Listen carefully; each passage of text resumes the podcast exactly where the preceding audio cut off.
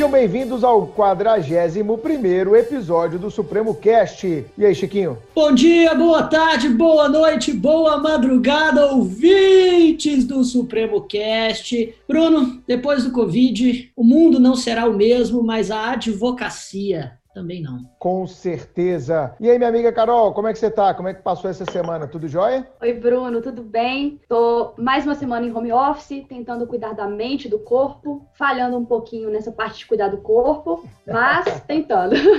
Mas você não falou que tava fazendo escadaria no prédio, você e Chiquinho? Ai, pois é. Ah, não, Bruno, esse negócio tá difícil, viu? Gente, é preciso ah, nem... constância. É igual estudar, oh, oh. tem que ser um dia de cada vez. Vamos lá, pô. Mas aqui, deixa eu te falar uma coisa. Sabe o que acontece aqui no meu prédio? Advogado não pode sair de casa. Advogado? Toda hora vem um perguntar alguma coisa, eu já tô ficando cansada. Não, quando for assim, deixa eu te ensinar uma tese, Carol. Fala assim, eu não advogo, eu estudo, é porque eu tô tentando o doutorado na faculdade Hans na Alemanha. A pessoa, ah, boa. Aí ninguém mais pergunta. Essa tática é muito antiga, eu sempre apresentei ela em curso preparatório. Ô, não, Carol, mas fala pra gente prédio... aí. Ah, desculpa. Não, aqui no meu prédio o povo arrumou muita confusão, então eu prefiro, tô preferindo ficar mais, mais quieta mesmo em casa. Entendi, Carol. Faz escadaria de madrugada, essa é a dica. Ah, é uma boa. Carol, qual vai ser o nosso tema de hoje para a gente devolver a palavra ao Chiquinho? Conta pra gente qual vai ser o tema do episódio do 41º Supremo Cast. Bruno, como o Chiquinho já adiantou, o mundo não será o mesmo. E também a advocacia. Quando a pandemia de Covid foi anunciada, muitas dúvidas pairavam sobre ela. Causas, sintomas, quem poderia ser infectado, se poderíamos frequentar lugares fechados e tudo mais que dizia respeito à doença ainda era um grande mistério. Depois de um tempo, não muito longo, porque tudo tem acontecido rápido demais, essas informações começaram a ser esclarecidas. Hoje já sabemos tudo ou quase tudo sobre a doença, mas mesmo assim ainda há quem dela duvide ou que não entenda seus perigos. Fato é que, independentemente disso, tudo mudou. A pandemia nos apresentou um novo normal, um novo mundo, que, segundo a maior parte da população, já está chegando até nós. Mas, se pararmos para pensar em tudo que já mudou em tão pouco tempo, pode-se dizer que esse novo mundo está mais próximo do que a gente imagina.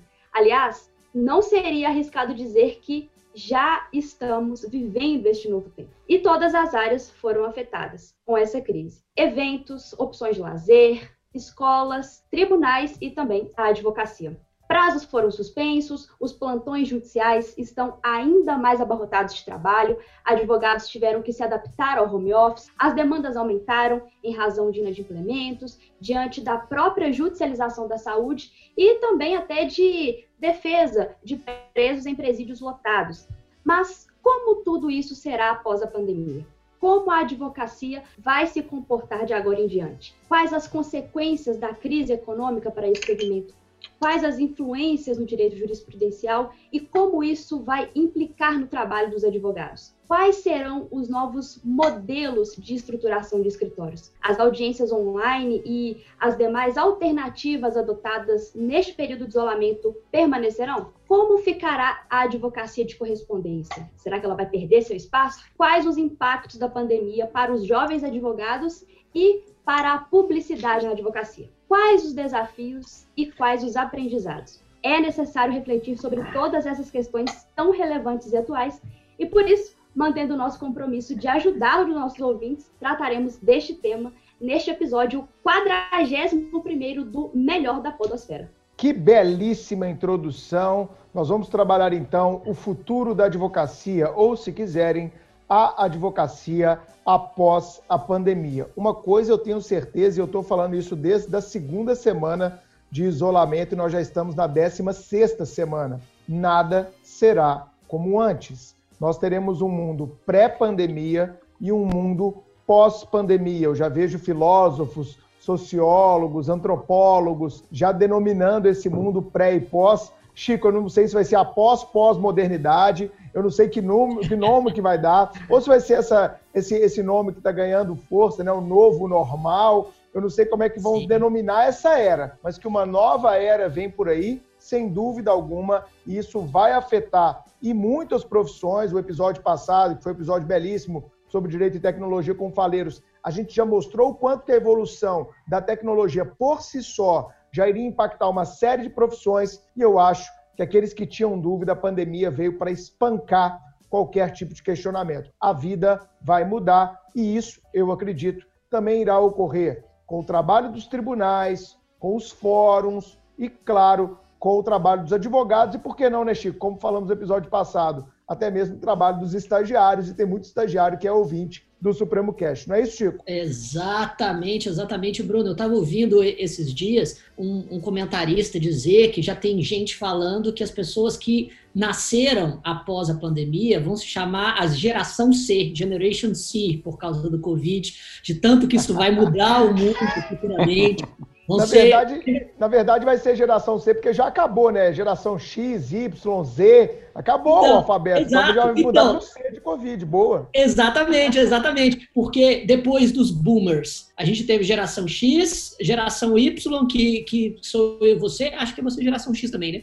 Geração Y, que sou eu. Geração é, Z, que é, a, que é a Carol. E agora, ao invés deles, deles passarem para geração alfa, vai ser geração C, pós-Covid, desse novo mundo que se apresenta. A Carol é novinha, mas a Carol ainda não é Z. Z é nascido depois do ano 2000, segundo algumas classificações, é, tá? É verdade. Respeita a Carol. Eu sou de 95. Aí. Respeita tá? a minha Carol é Y. Ó, oh, Carol é Y, que nem eu. Exatamente. Eu sou X. Eu sou do finalzinho da década de 70. Mas e os nossos convidados, Chico? Quem que a gente trouxe do nosso time de estrelas? E os nossos convidados, cuja geração eu, eu não tenho tanta certeza assim. Primeiramente, o, meu amigo e colega, professor do Supremo, José Humberto Souto Júnior, que é advogado, professor de Direito Empresarial do Supremo, da PUC Minas e da Escola Superior de Advocacia. Então, alô, José. Olá, pessoal. Prazer estar aqui no Supremo Cast. Estava contando os dias, as horas, os minutos e segundos para participar. O Bruno muitas vezes comentou comigo, né, dessa oportunidade. Foi difícil, e... Chico. Foi difícil trazer esse menino, viu? Muito estrelinha. Ah, e final, finalmente, finalmente estou aqui no Supremo Cast Cumprimentar o Bruno, a Carol, o Chico, o Gustavo que está aí conosco também, ilustres figuras. É uma honra, como eu já disse, participar com vocês aqui desse Supremo Cast. Eu que sou da casa, né, sou do Supremo já há bastante tempo. Na verdade, o Supremo é a minha segunda casa como meu escritório de advocacia, onde eu tenho muitos amigos, uma satisfação muito grande fazer parte e participando aqui de um tema de tanta relevância, eh, num momento muito atípico, e creio que nós vamos construir aqui um, bons argumentos, boas ideias e reflexões sobre o que será da advocacia do futuro, ou do presente para o futuro, ou do presente com Covid para o futuro com ou sem Covid. Mas é isso aí, prazer estar aqui com vocês, pessoal. Bem-vindo, Zé. É Prazer é nosso, José. tenho certeza que serão excelentes argumentos. O José Humberto, que também é tenor como eu, Bruno, claramente. É, sim, já falei para ele, ele é um dos quatro ou cinco tenores do Supremo. Ah, e me, me mandaram, eu tive duas mensagens no Instagram sobre classificações. Pô, que tanto de mensagem, cara. Duas é. mensagens? Caralho, bombou, hein, seu Instagram, não, duas mensagens. Falar um pouco mais sobre isso. Eu vou falar mais, diluído pelos episódios, que senão o Bruno vai. Ah, foram duas mensagens reclamando, entendi, lógico. Não, pelo sentido. contrário, dizendo que realmente o nosso convidado do, do episódio 40 realmente era um baixo profundo e era a mesma ah. classificação foi o que o, o, que o aluno disse do Leandro Carnal. Tanto é que as, as vozes batem muito. Aí eu concordei, batemos um papo sobre classificação vocal. Pois bem, o nosso, o nosso segundo convidado, também meu amigo e professor do Supremo, Gustavo Americano Freire, que é, que é advogado e professor de Direito Constitucional da Casa. Alô, Gustavo. E aí, pessoal, cumprimentando todo mundo, Carol, Chiquinho, Bruno, Zé. É um prazer imenso estar aqui no 41º episódio do Supremo Cast. Uma honra imensa, possivelmente eu sou o mais novo da casa, né? Estou com um ano e meio de Supremo aí alguns cursos legais, muito legais que a gente já participou e espero contribuir com todo mundo aqui. São 16 anos de advocacia no mesmo escritório, entrei antes da faculdade, fiz cinco anos de estágio e cons conseguimos consolidar uma experiência legal na advocacia. Então, espero trazer reflexões, questões práticas, relação com o Poder Judiciário, para a gente acrescentar muito para o pessoal. É isso, pessoal. É, o Supremo Cash tem essa vertente muito bacana, que é a vertente de permitir que nós possamos convidar várias estrelas do time Supremo. Eu sou muito orgulhoso é, da quantidade de bons professores, excepcionais professores que a gente tem na casa. E para vocês verem, né? 41 episódio, nem o Zé Humberto, nem o Gustavo Americano tinham participado. você ver a quantidade de gente boa que a gente já trouxe aqui no Supremo Cast. Meus amigos, é uma honra para a gente ter vocês aqui, principalmente porque vocês estão nesse dia a dia da advocacia, têm escritórios consolidados aqui em Belo Horizonte e vão poder trazer um pouco desse panorama de como está a advocacia e como vocês acreditam que ela ficará.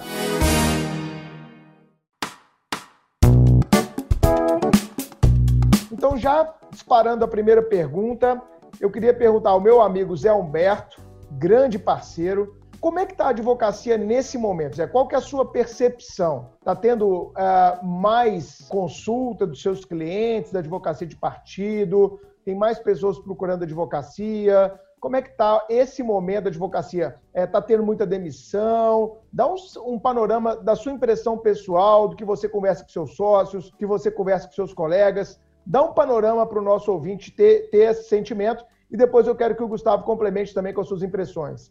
Bem, Bruno, fazendo uma, uma observação quanto ao momento da decretação, do decreto de calamidade que foi lá em março. Bem, nós, como grande parte, ou todos, nós não imaginávamos o impacto que teríamos com esse confinamento, com essa pandemia. Naquele momento, justamente ali em março, com aquela medida drástica, nós aqui do escritório é, realmente nos assustamos. Foi esse primeiro impacto. Bem, e agora, como será? Porque a medida era de confinamento, vamos fechar. E no nosso caso aqui, do meu escritório, que tem 12 é, colaboradores atualmente, é um escritório de médio porte, e nós atuamos em grande parte com empresas, ou seja, nós damos assessoria contínua, mas também damos assessoria a processos individuais para pessoas físicas, pessoas naturais. Mas naquele momento nós nos preocupamos bastante. Então, o que nós fizemos em primeiro lugar? Em primeiro lugar, nós reunimos nossa equipe, porque a preocupação naquele momento foi com a nossa equipe, como que nós, em conjunto, poderíamos, dentro desse horizonte, daquele momento, como queríamos nos portar. Então, nós definimos naquele momento que os nossos colaboradores ficariam em home office. Demos a estrutura, um ponto positivo, que o escritório já tinha estrutura tecnológica para isso, isso é importante colocar. Então, já tínhamos estrutura tecnológica para suportar essa, essa situação e eu, particularmente, permaneci no escritório diariamente, portas fechadas, sem atendimento presencial, haja vista que nós damos assessoria para assessoria contínua. Então, esse foi o primeiro ponto que nós tivemos que observar a preocupação com os nossos colaboradores. Um segundo ponto, que também é muito importante, foi a visão e a atenção ao cliente. Essa é extremamente importante. Por quê? Nós estávamos assustados, não diferente o setor empresarial como um todo. Né? Afinal de contas, inúmeras possibilidades já eram ventiladas, né? E muito pensamento negativo. Vou fechar o negócio, vou ficar sem receber, eu vou ter que dar prioridade a determinadas contas, aos meus funcionários. E aí, nós mobilizamos a nossa equipe e partimos de forma muito agressiva, no sentido positivo, para estar ao lado dos nossos clientes. Ou seja, estivemos como nunca antes tão próximo dos nossos clientes quanto nesse momento. E bombardeamos esses clientes com opções, né, com possibilidades, com alternativas, com aconselhamentos, com planejamento para suportar esse momento indefinido, passar por esse momento estruturar esse momento para que todos pudessem sobreviver, porque essa é a palavra-chave, sobreviver a essa fase e sair dela mais forte do que entramos. E isso deu muito certo, muito bacana, isso deu muito certo, porque realmente o que nós percebemos é que a nossa clientela estava perdida, apesar de com pensamento positivo, dispostos a encarar, preocupados com a situação, mas perdidos. no aspecto da legislação, de negociação, de dar o suporte extra e judicial nesse momento. Então, nós fizemos dessa forma, continuamos fazendo.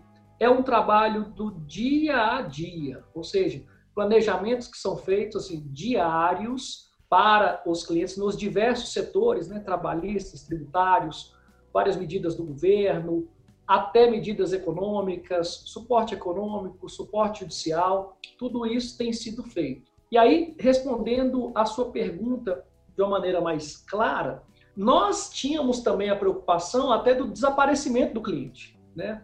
Tínhamos essa preocupação no começo, mas nós percebemos um fluxo contrário, ou seja, os clientes precisaram realmente e vem precisando muito do suporte do jurídico, porque o jurídico é o braço que dá o conselho, dá a segurança, a confiança e a tranquilidade para que esse setor, para quem está vivenciando esse momento, possa focar em outras coisas, construir outras coisas com mais tranquilidade e que esses problemas, esse desgaste, essas preocupações sejam absorvidas pelo jurídico para que em conjunto possamos achar o melhor caminho. Então, temos, acabamos tendo muita procura, muita demanda do setor empresarial, que é o que nós damos suporte, e do setor de pessoas físicas, nós também tivemos demanda, mas demandas mais pontuais, que também continuam acontecendo em virtude de diversos problemas que vêm ocorrendo pela pandemia.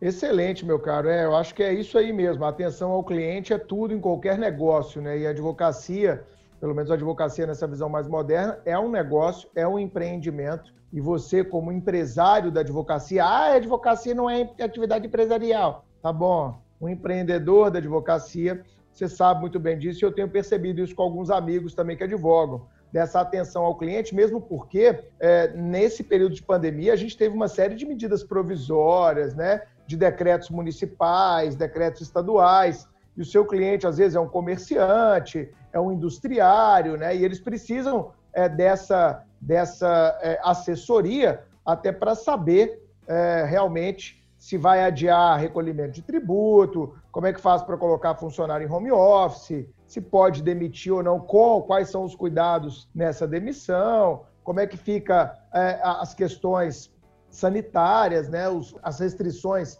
impostas pelos entes federativos, enfim.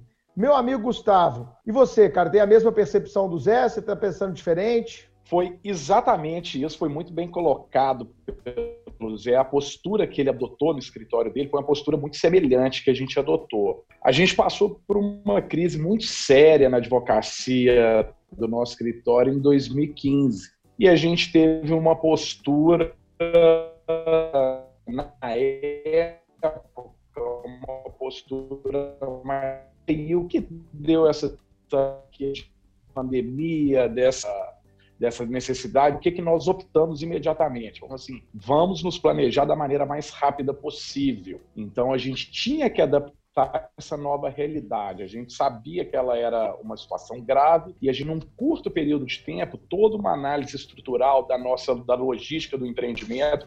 E eu falo de empreendimento mesmo porque, é, apesar de não ser registrado na junta comercial, é uma atividade profissional. Hoje você tem várias e várias pessoas que tiram sustento que depende de suas famílias, desde um office boy, desde uma recepcionista, uma telefonista, um estagiário, um advogado júnior que tira o sustento disso aqui. Então a gente tem que ver a advocacia sim como uma atividade empresarial e ela tem que ter uma gestão organizada. Então a gente trabalhou toda essa questão de logística, de trabalho remoto, adotando todos os protocolos de segurança para os advogados júnior, sênior e pleno. E optamos por quê? Coordenadores de áreas e sócios de áreas estarem no dia a dia do escritório. A gente não achou que seria interessante a gente se desvencilhar do escritório porque a gente precisava agir. E o que, que a gente percebeu? Logo numa, na segunda semana da pandemia, a gente viu uma situação de suspensão de prazo processual, fórum lacrado, tribunal lacrado, você não tinha acesso a processo físico. Os processos criminais hoje, eles 100% físicos. Então, o que, que a gente falou assim? A gente precisa fazer uma análise de como que vai ser esse momento. E a gente percebeu que a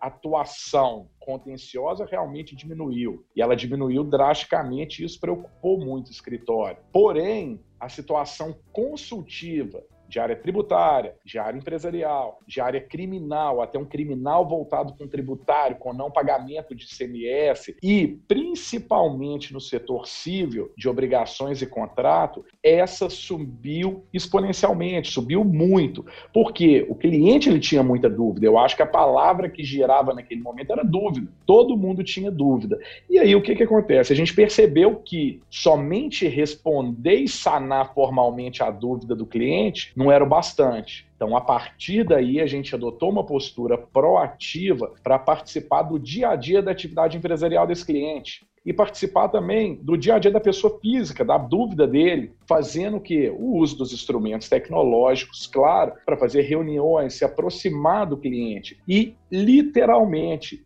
abraçar o cliente e se envolver com o problema dele. Porque a gente viu o seguinte: se fosse só uma resposta formal, qualquer um do mercado daria. Mas nesse momento o cliente ele precisava se sentir acolhido, porque senão a gente ia perder essa fatia do mercado. E foi justamente isso que a gente fez: acolher todos os clientes de acordo com a necessidade dele, seja tributário, em direito civil, obrigações e contratos, seja questão de não pagamento de tributo, implicação criminal que isso poderia gerar, seja trabalhista. Então a gente adotou essa postura, essa logística e depois essa postura proativa para realmente acolher o cliente, o cliente se sentir acolhido e trazer ele próximo, aproximar ele cada vez mais do escritório. Excelente, Gustavo.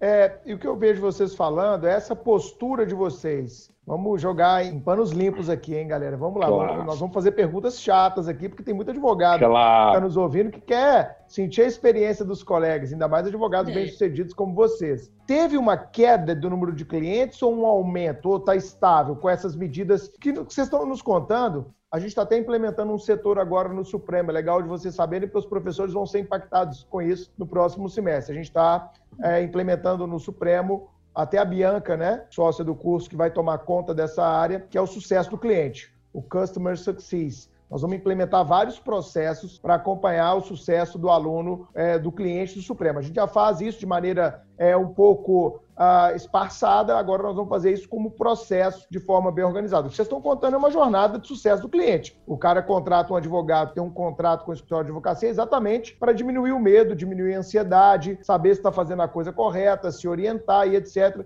E o que vocês estão me mostrando, é, me corrijam se eu estiver errado, é que nesse momento de uma ansiedade maior, de um medo maior, de uma incerteza maior, vocês estão o quê? Apoiando o cliente no nível máximo, talvez como vocês não apoiavam antes, não estou dizendo que vocês não davam atenção ao cliente, mas agora vocês redobraram o nível de atenção ao cliente, tendo até às vezes uma postura mais proativa do que uma postura passiva, que a gente vê muito escritório com essa postura passiva, ó, estamos um contrato, precisando, me liga, 24 barra 7, 24 horas e 7 dias por semana, eu estou à disposição aqui para te atender. O que parece que vocês estão nos contando é que vocês começaram a fazer um processo mais ativo, de falar, velho, e aí, como é que tá? Sua empresa está bem? Viu que saiu uma medida provisória? Viu que tem essa nova possibilidade? Viu que você pode adiar um tributo? Viu a questão trabalhista? Viu essa questão aí que o governo está trabalhando, que está pensando? Viu o empréstimo do BNDES que vai sair agora com juros subsidiados, 4% ao ano? Para empresas de pequeno porte. Ou seja, me parece que vocês estão contando isso, né? Que vocês estão numa atitude mais ativa com os clientes. Então a pergunta foi: isso está certo? Isso procede? E teve baixa ou aumento da clientela ou ela se manteve estável, Zé? Bem, é, eu, eu acho que é importante nós fazermos uma distinção aqui, até do perfil do escritório. Porque, como eu disse, o meu escritório ele já tem, já vinha né, com assessoria é, contínua né, para grande parte da minha clientela.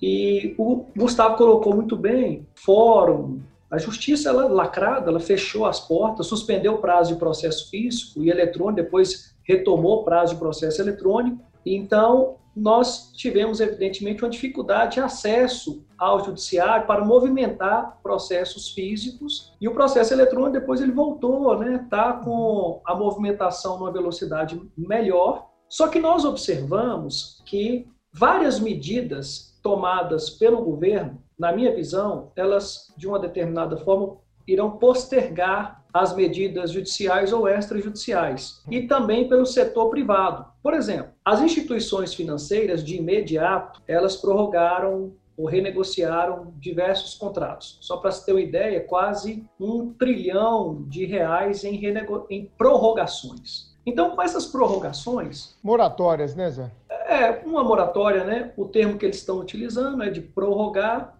O que nós observamos é que com isso, devedor, ele não vai demandar nesse momento, mas vai utilizar dessa medida. Na parte trabalhista, também com várias medidas para minimizar o impacto, suspensão de contrato de trabalho, ou seja, postergou o que poderá acontecer com várias demissões, acertos que não vão acontecer. Contratos de diversas formas, tentativas de negociação entre as próprias partes, muitas vezes sem a participação do advogado. Uh, um problema que ainda está muito indefinido, a parte escolar, né? vários estudantes tentando aí negociação, não consegue são níveis de ensino diferentes. Ensino infantil não recebe prestação de serviço, não tem desconto, ou quando tem muito pouco. A parte tributária, prorrogação de alguns grande, tributos, e, outros não. E grande evasão, viu, Zé? Eu vi, na, eu vi uma reportagem esses dias na rádio: 35% de evasão no ensino superior, Chico. Eu também vi. Eu 35% de evasão. A galera falando, valeu, faculdade, aquele abraço. Isso é assustador, Isso é assustador. assustador. Muita coisa. É, e justamente no momento, né, Bruno, que eu penso que a educação se torna ainda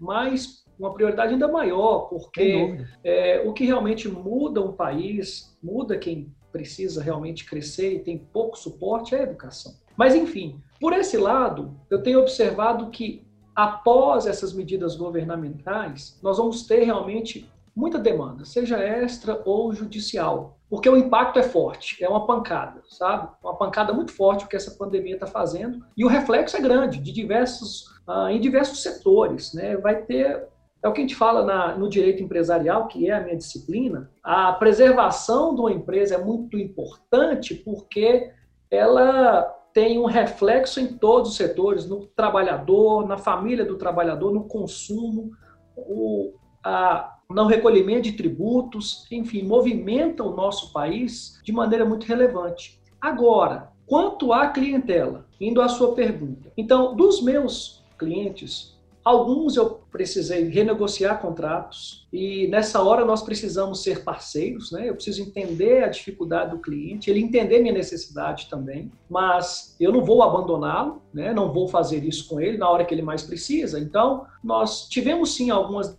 renegociações, nós tivemos a pactuação de novos contratos de pessoas que até então não utilizavam ou tinham um serviço jurídico que não estavam satisfeitos e migraram para o escritório, uhum. boa parte de pessoas, uh, pessoas jurídicas. E o que eu percebi é que houve uma diminuição, isso eu tive aqui, uma desaceleração, vamos dizer, nos casos envolvendo pessoas físicas. Né? Claro. Há demanda, há clientela, mas nós temos dificuldade de acesso ao escritório, claro. né? essas postergações que aconteceram, então, o que eu percebi foi isso. O momento foi de man conseguir manter, tive até um crescimento na, no setor de pessoa jurídica e pessoa física desacelerou com a, uma pequena demanda. Não sei como é que foi com o Gustavo. E aí, Gustavo? É, foi justamente, até muito semelhante. Que, que acontece? São duas atividades praticamente na advocacia, contenciosa e consultiva. A parte contenciosa de ingresso de novas demandas no judiciário, ela caiu, ela reduziu exponencialmente. O cliente ele tinha muita dúvida, então ele começou a demandar muito serviço de consultoria.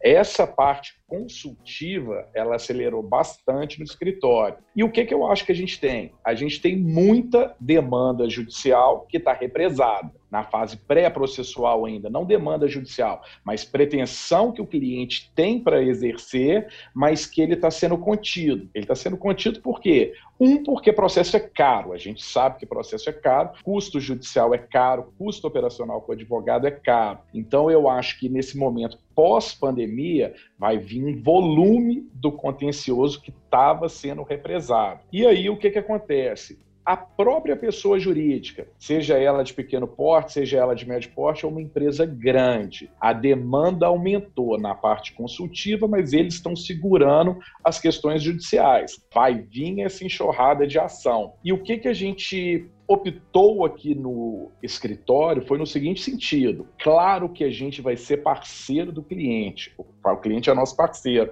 mas a gente faz uma prestação de serviço e ela é mensurada por hora de trabalho. Então nós percebemos o quê? Vários clientes que não foram afetados por essa situação, pedindo renegociação de contrato, pedindo postergação de pagamento. Então a gente começou agora, num segundo momento, a realmente fazer a seleção do cliente porque é uma situação que a gente viu que estava beirando até a má fé, aproveitando de uma situação, a atividade empresarial dele não foi em nenhum momento atingida e ele utilizou dessa situação para uma barganha, para uma negociação de contrato. E às vezes você já está trabalhando no limite da sua hora. Então aí realmente agora a gente está fazendo essa seleção desse uhum. cliente, porque você tem que ser parceiro, mas você não tem que ser o pai do cliente. E às vezes um cliente desse ele acaba prejudicando sua atividade de prestação de serviço. Perfeito. Perfeito, porque também o escritório é. tem contas para pagar, né, Gustavo? Exatamente. Carol... Vocês acham então que esse, esse cenário hoje de menos contencioso e mais consultivo vai mudar depois da pandemia? Vocês acham que depois que tudo, entre aspas, acabar e voltar ao normal, isso, essas ações vão, vão de fato aparecer? Vai haver uma enxurrada de ações? Ou eu estava pensando aqui, é, vocês acham que essa postura mais ativa da advocacia, esse maior trabalho consultivo, não vai gerar um, uma nova postura no cliente de preferir por acordos extrajudiciais em vez de, de pensar em, em processo de uma vez? E vocês acham que eles podem achar que isso é mais vantajoso ou não?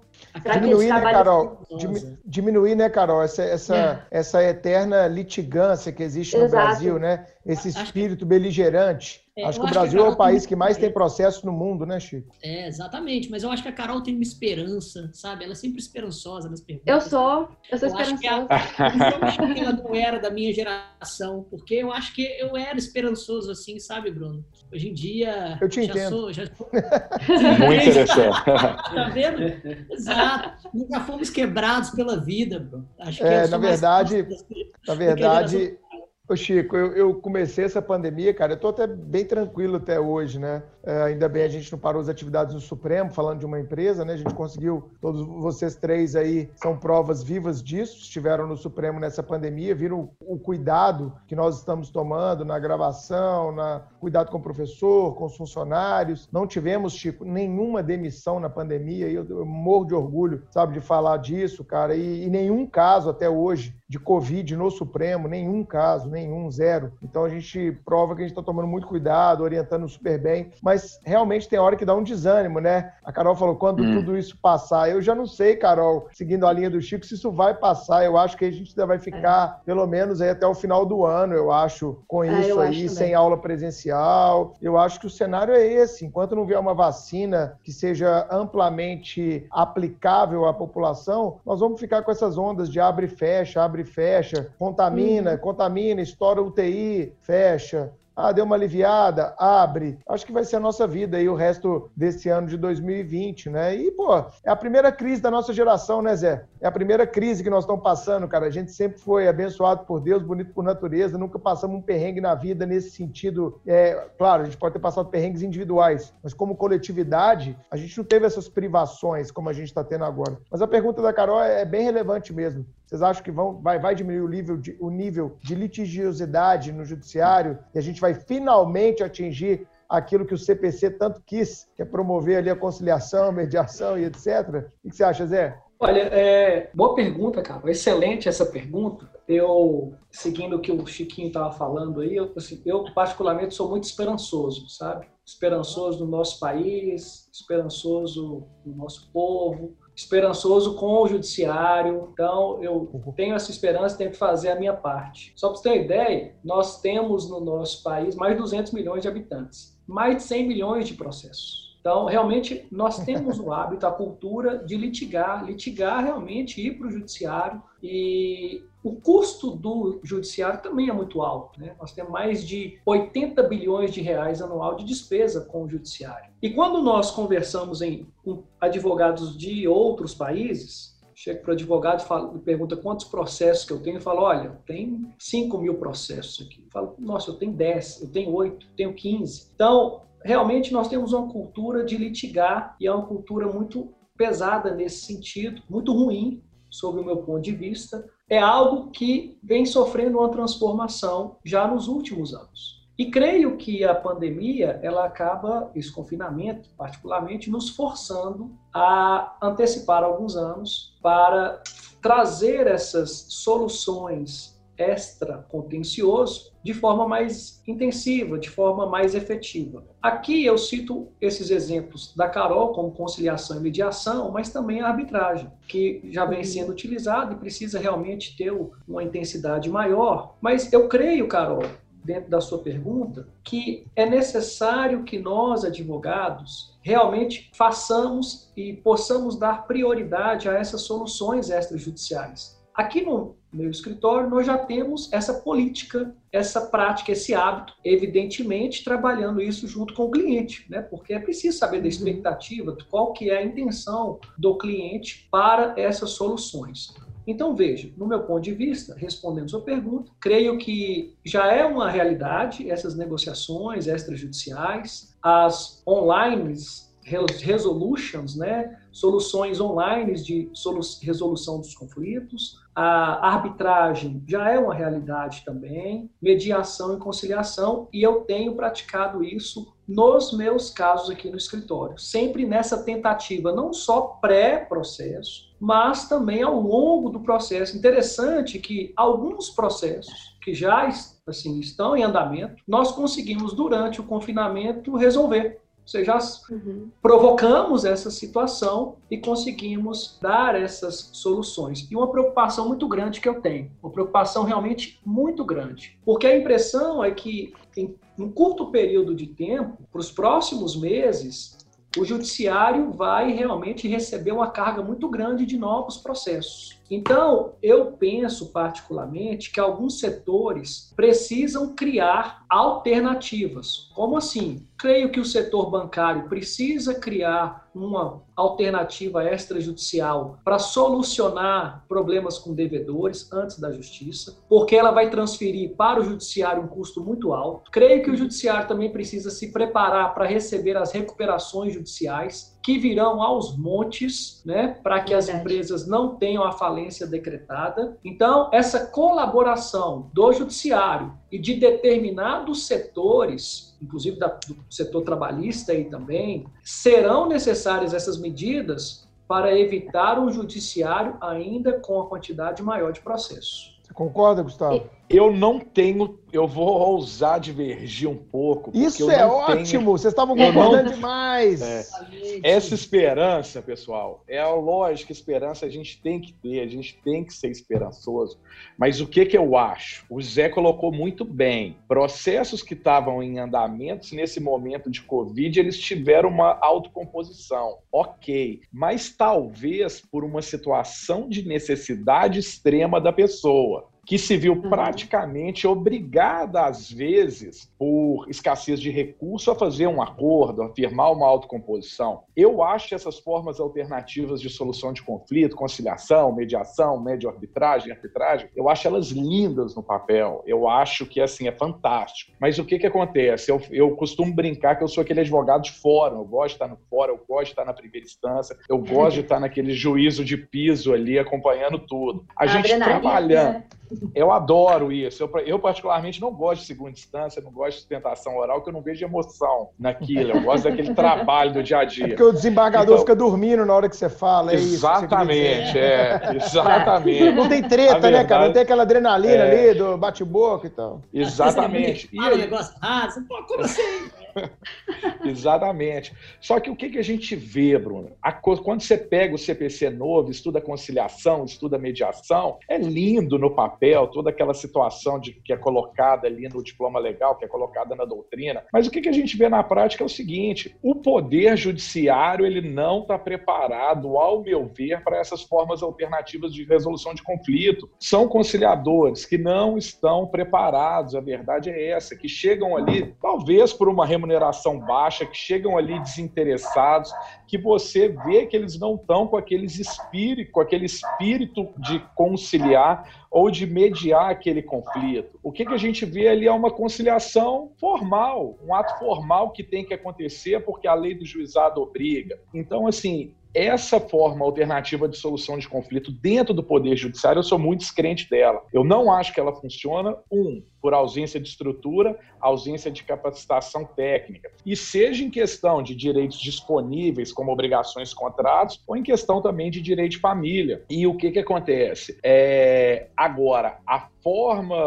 a autocomposição extrajudicial antes do conflito chegar ao Poder Judiciário, eu vejo ela muito mais eficaz. Porque ali, de, de uma forma ou outra, você está com os interesses privados em jogo, advogados que estão recebendo para aquilo e tem o interesse de resolver aquele litígio de forma mais ágil. Mas a forma alternativa de solução dentro do Poder Judiciário, eu sou muito descrente dela. Eu acho que os profissionais que trabalham com conciliação, com mediação, eles não receberam preparo necessário para estar tá ali, porque para você fazer uma conciliação, uma mediação, você tem que entrar a fundo no processo, você tem que entender qual é a necessidade daquela parte. E hoje, no trabalho que tem um juizado especial de Belo Horizonte, que faz 200 audiências por dia, com a média de 15 conciliadores, eles não têm a mínima condição de aprofundar no estudo do processo. Exato. Então, eu sou muito descrente com essa forma alternativa no judiciário. Então, eu acho que a demanda contenciosa ela vai aumentar muito e o nosso judiciário ele não tem estrutura para aguentar isso. Perfeito. É, eu, eu fui por algum tempo conciliador do juizado especial criminal e até nutro até hoje é, muitas muitas amizades do, do pessoal que, que trabalha lá. Mas apesar de, de no juizado especial criminal nós lidarmos com infrações de menor potencial ofensivo,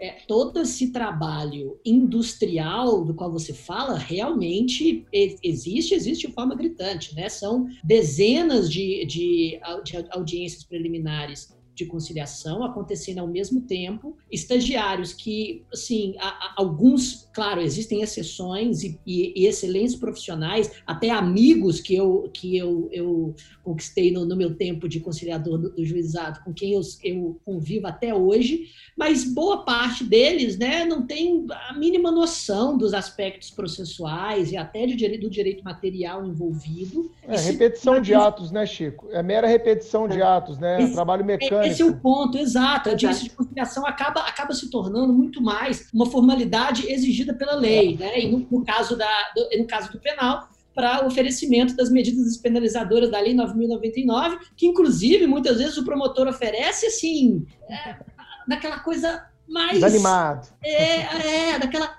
sabe, aquela coisa mais industrial possível, aquela mesma conciliação para todo mundo, supostamente tinha que ser individualizada, mas enfim, esse é o, o outro ponto, outra coisa que a Carol queria perguntar algo. Diga, Carol. É, eu queria falar justamente sobre, sobre a conciliação, porque eu também trabalhei no juizado especial, mas eu trabalhei no civil, e eu trabalhava na conciliação lá, e eu via justamente isso, uma falta de estrutura. Às vezes a gente tinha semana de conciliação, eram centenas de audiências por dia, nós éramos, acho que cinco ou seis conciliadores apenas, e assim, era uma demanda de trabalho enorme, e a gente não tinha o preparo. Eu, por exemplo, entrei no juizado especial, fiz o concurso do TJ, passei na prova, e fui fazer conciliação. Não fiz um curso de conciliação, apesar de gostar muito, de sempre estar atenta ali aos processos, mas a gente não tinha uma formação específica para aquilo. Então, isso realmente é um grande problema. E eu tinha amigos que, que trabalhavam muito bem ali, mas eu, eu, eu concordo. Essa realmente, esse é um, um grande gargalo ali do, do judiciário. E nessa linha aí, Carol, só para fazer uma intervenção, o que vai ser não só da advocacia, mas do poder judiciário pós-pandemia? Porque eu já eu, eu, eu, lembro que no ano passado eu tinha algumas eu sempre fui testemunha né do pessoal que eu prendia na PF não sou de ficar divulgando muito quem eu prendi eu deixei de prender mas a gente tinha uma coleção interessante nesse sentido né Chico? Eu sempre tinha audiência seja no fórum né porque eu trabalhava com droga seja na Justiça Federal eu tinha sempre uma é, eu sempre sou intimado como testemunha talvez a testemunha principal em muitas operações como delegado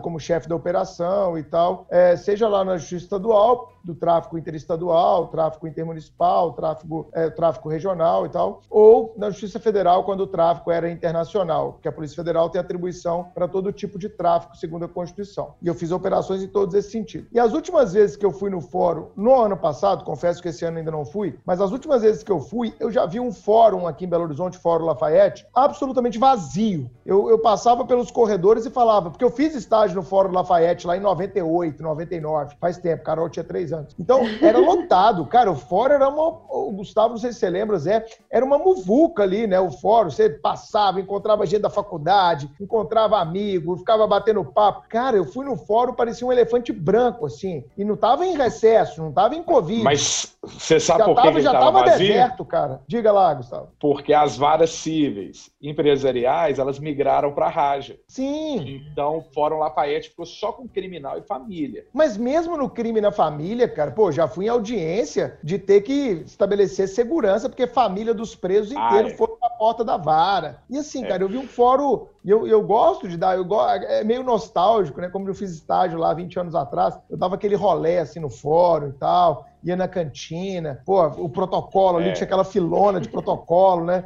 A galera toda no protocolo. Hoje é tudo eletrônico, cara. É, Você acha que é. vai ser mais disruptivo ainda do ponto de vista eletrônico dos processos judiciais, das próprias audiências? Nós estamos vendo aí sessão de julgamento, né? Alguns, alguns desembargadores parecendo aí de, de pijama, uns, uns, uns fazendo barulho que não deveria fazer no meio da audiência. É, cometendo umas gafes. Que tá várias gafes, né, Carol? O que, que você acha, Zé? Você acha que vai, vai mudar definitivamente isso?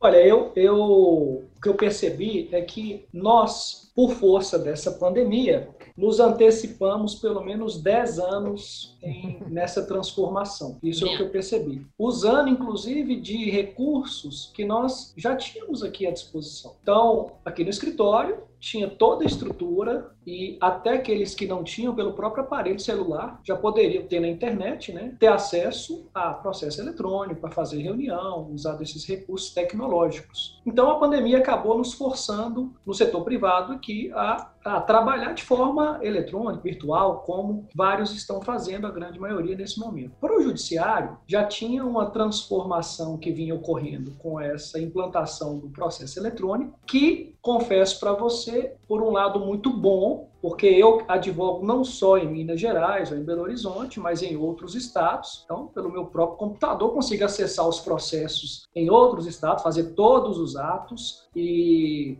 somente por um ato presencial relevante que eu deveria, deveria comparecer.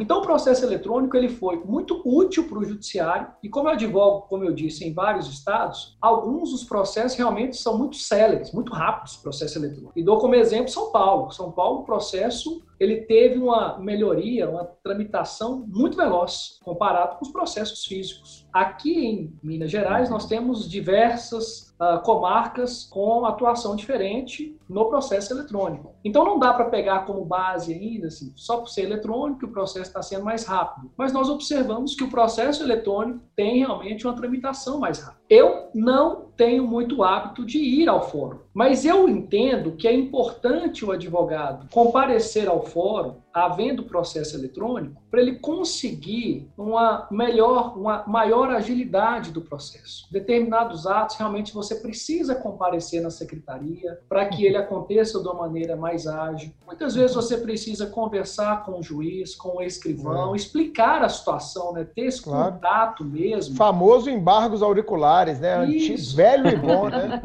Isso acontece, é necessário, então tem que ir, porque você, a gente percebe que caso isso não aconteça, vai demorar demais para o processo movimentar. Mas isso é uma falha lá do judiciário, de determinadas secretarias que não Uhum. tem gestão, que não tem uma estrutura talvez adequada ou pessoal suficiente para fazer o serviço. Mas eu entendo que, bem, a percepção que eu tive foi essa sua, que houve sim, uma diminuição, mesmo porque muitos iam para fazer carga de processo, né? Vão fazer carga e volta, isso não precisa com processo eletrônico, mas os fóruns ainda têm um bom, uma boa, um bom movimento e eu, eu percebo que com essa antecipação da tecnologia, do ambiente virtual para despacho com, algum, com magistrados, para sustentação oral, para gravar defesas e submeter ao judiciário, é, ela veio para ficar. Realmente ela veio para ficar antecipada, com maior intensidade, e creio que vai ser realmente mais intensificada. O que, que você acha aí, Gustavo?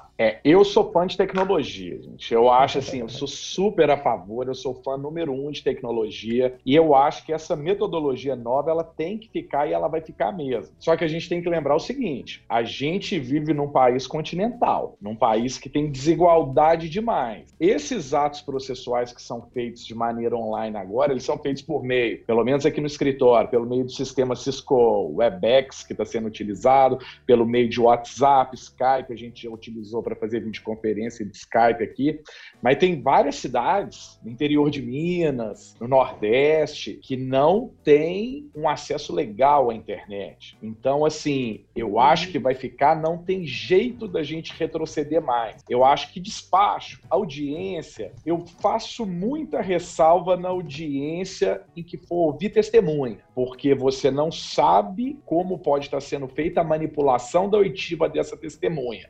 Em oitiva de testemunha, eu acho que seria essencial a presença física do juiz para ele ter aquele contato direto com a parte e sentir. Eu uhum. acho que 100%, 100 em pessoal não pode ser mais, não pode ser. Vai ser online? despacho, a distribuição de processo pelo PJE ou pelo sistema do TJ do Rio, TJ de São Paulo, isso não tem como retroceder. Mas tem dois pontos que a gente tem que lembrar. Situações em que a internet no Brasil é ruim ainda, e a maioria desses sistemas todos usam internet, e atos em que se faz indispensável o contato direto do magistrado com, a, com, a, com, a, com o ator processual, seja uma testemunha, seja um depoimento pessoal, porque é naquele contato que o magistrado, com a experiência dele, vai sentir se a testemunha está mentindo, se a testemunha está faltando com a verdade, Exato. o que não é possível por um sistema de videoconferência. Mas eu acho que a tendência é essa mesma, é cada vez mais os fóruns ficarem vazios, despacho, distribuição de processo, aí, até sustentação oral. Sustentação oral em uhum. Minas hoje, você está enviando um arquivo em vídeo. Arquivo? E nada mais. Você é, você, você, faz a gravação do seu escritório da sustentação oral e envia. Mas vamos falar a verdade, Bruno. Sustentação oral em tribunal é a coisa mais difícil que tem que ser reverter. É. Ou você vai fazer um prontos, né? Já estão prontos. É. Então, assim, eu já tenho mais ou menos. Foi uma postura que eu adotei aqui no escritório. Eu falei assim: olha, eu preciso que alguém faça advocacia de segunda instância, porque eu perdi a vontade, aquele negócio de falar assim: tesão, eu vou pro tribunal. Tesão, perdi, falar. exatamente. Perdi o tesão de estar no tribunal, porque você se desloca para o tribunal, para uma sessão que começava uma e meia. Então, o seu almoço era corrido, você tinha que almoçar às 11 e meia e ter pelo menos uma hora para chegar com antecedência e fazer a inscrição. Aquilo ali estavam pautados 500 processos com pelo menos 20, 30 sustentações. Eu sempre dava a sorte de ser o último. Então eu ia sustentar por volta de 5 horas da tarde. Nossa. E eu, eu via nítido, nenhum desembargador prestando atenção. Gente. Então uhum. isso é uma realidade. A sustentação faz oral, de conta, né, cara? É um faz de exatamente, conta. Né? Exatamente. Então eu prefiro, é, eu prefiro fazer a gravação aqui do escritório e mandar. E utilizar utilizar os mecanismos efetivos para tentar reformar a decisão caso necessário. Um memorial, um despacho, provocar um despacho presencial, aquele auricular que você falou, que é muito mais eficaz. Com certeza. Chico, Zé, querem falar? Pois, pois é, eu quero. Esse debate é muito interessante. Eu quero apresentar talvez um contraponto à fala dos dois é, em três pontos essenciais. Primeiro, reforçar isso que o, que o Gustavo acabou de falar, que é dessa desigualdade que é bastante estrutural no Brasil, principalmente quando a gente compara os grandes centros urbanos ao, ao Brasil interiorano. Né? São muitos Brasis diferentes a, o IBGE revelou que 42% das pessoas não têm um, um acesso é, um, acesso de qualidade à internet, normalmente tem por, por acesso móvel, e em, em alguns, em algumas cidades do interior a coisa é razoavelmente generalizada. Então, é, eu acredito sim que essa digitalização ela é irrefreável, ela vai, ela vai acontecer e será relativamente onipresente. Mas acredito que para isso a gente precisa, primeiro, de uma infraestrutura tecnológica, o que demanda uma certa, uma certa equidade econômica que a gente claramente não tem, e também uma infraestrutura normativa,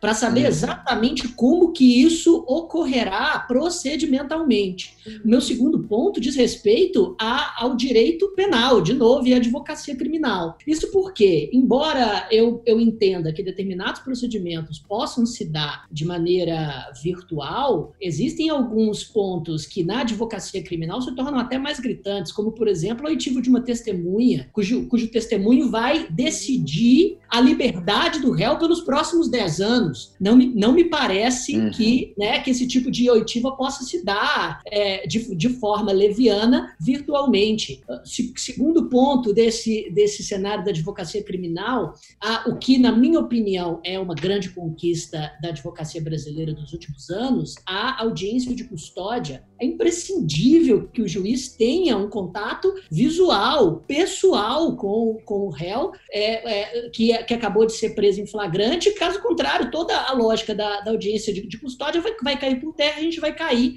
no velho sistema que havia no Código de Processo Penal. E o meu terceiro grande ponto, e acredito que ele é bastante relevante, pelo menos o que traz mais paixão dentro dos alunos de direito. Existem alguns atos orais cuja a realização virtual, na minha opinião, faria com que a própria essência do procedimento se perdesse completamente. Eu falo do tribunal do júri. Como imaginar um júri completamente virtual no Zoom com, com os jurados, sabe? Como é que vai fazer a comunicabilidade? Não tem, não tem estrutura, não tem estrutura normativa, não tem estrutura física, não tem estrutura tecnológica para nada. Então, acredito que sim, a marcha da, da, é, é, da virtualização, por assim dizer, ela, ela não vai parar, mas as estações né, desse, de todo esse caminho ainda precisam ser construídas. Elas não estão claras, não. Carol, antes, antes de eu te passar, o Zé quer falar e eu só vou falar uma coisinha. Uhum. A audiência de custódia sempre foi uma piada. É totalmente desnecessária, ela é seletiva. O Brasil tirou do sovaco ela, depois de 30 anos, ela está lá no, no Parque São José da Costa Costa Rica. E aí, é, agora o que está acontecendo? Está suspensa a audiência de custódia. Então é porque ela não era necessária. Então é. para de palhaçada. Não, para pelo de palhaçada. contrário, pelo contrário. Quer dizer, que todos os atos, quer dizer que todos os atos feitos virtualmente agora são, são desnecessários de, de Não, o Chiquinho, ela está suspensa. Não, perfeito. É, quer dizer que todos ela os tá atos suspensa agora. É, e, é, e, é, e, é e é absolutamente lamentável que Ué, Então todo mundo que está. Peraí. Então todo mundo que está preso tem uma tese de nulidade agora. Peraí, e a audiência custódia? Como é que eu fui preso? Isso é uma palhaçada. É que, que, o Lewandowski que criou isso quando era presidente. O judiciário vai ter que discutir. O Lewandowski é um piadista revolução. Não, é, porque já existe a revolução do CNJ. E piadista. existem vários tópicos do Pacto São José da Costa Rica que não são seguidos pelos, pelos Estados-membros. O que o não Pacto São José da Costa Rica, ele é quando é conveniente. Aí você vai lá e tira uma tese de lá e implementa. Foi o que o Lewandowski fez com a audiência de custódia quando ele era presidente. Ponto final. Tanto é que ela é desnecessária que ela está suspensa. Se ela fosse tão importante assim, eles davam um jeito. É porque, ah, isso é, deixa. Vou passar tem tanta coisa suspensa, tem tanta coisa suspensa na pandemia, Bruno, pelo é. amor de Deus. Mas a gente tem que fazer, então, tá tem que fazer, então, um episódio só sobre audiência de custódia. Você devia estar tá defendendo a audiência de custódia, então. É porque, porque ela está suspensa. E o direito do preso agora? Como é que está? Sim, mas eu estou fazendo isso aqui, isso aqui no podcast. Na pandemia, a gente relativizar? É, é, isso prova que ela, sabe que ela é uma palhaçada. Zé, por favor. Não, não é uma, não é uma palhaçada. É, é, é uma necessidade absoluta, principalmente para o réu hipossuficiente, em uma prática penal absolutamente industrializada e que era seletiva nesse sentido. O réu do dia a dia, o réu do furto, do, do, do, do porte legal de arma é, e, do, e do tráfico de drogas, carimbinho, ó, carimbinho de confirmação é. da preventiva e acabou. Agora, não, o, o cara do, do, crime do colarinho branco, o, o, o, cara do crime contra a administração pública, não, aí já é, né, claro. Ou uma prisão preventiva extremamente qualificada, ou uma liberdade provisória que com uma, com uma tese de direitos humanos, a, a audiência de, de, custódia pelo menos é uma camada a mais, um freio a esse automatismo. Mas essa é outra discussão. Ô, Chico, você Não sabe, na verdade, como é que é a audiência de custódia? Você já foi em alguma? É risível, é uma palhaçada. É o que o Gustavo falou da, da sessão de julgamento do Tribunal de Justiça. Está se tornando... A mesma bosta. Já é há muito tempo. Vamos deixar o Zé falar, cara, senão a gente vai desvirtuar o assunto aí. Olha, eu, eu, eu adoro esses debates, assim, é, com uma paixão muito grande, né, dos criminalistas aí, pessoal do penal, e uma paixão falando disso. Eu adoro esses debates, mas considerando que o, o, o Bruno tocou nesse assunto, o Gustavo falou muito bem e o Chico complementou. É, bem, sobre a desigualdade do nosso país, realmente ela existe. Quanto à questão da internet ser falha em determinados locais, também é uma realidade. E a segurança jurídica normativa para que esses atos possam acontecer também é uma verdade. Mas eu entendo que isso deve ser, evidentemente, estruturado para que as partes possam ter além da segurança jurídica, uma condição ali de realizar o ato, ou seja, internet adequada, questão legal, etc. Belo Horizonte tem essa estrutura para fazer, né? várias cidades de Minas Gerais, do Brasil, tem estrutura para fazer. No Pará, que a grande parte dos processos ainda são físicos e a estrutura ainda não está adequada, já é uma outra realidade. Então, o que, que eu penso? Fazendo um contraponto aqui. Eu acho que nós temos que analisar nesse período de transformação quais são os locais que dão essa estrutura para que aconteça o ato. Não vejo problema em o ato acontecer. Mas eu também entendo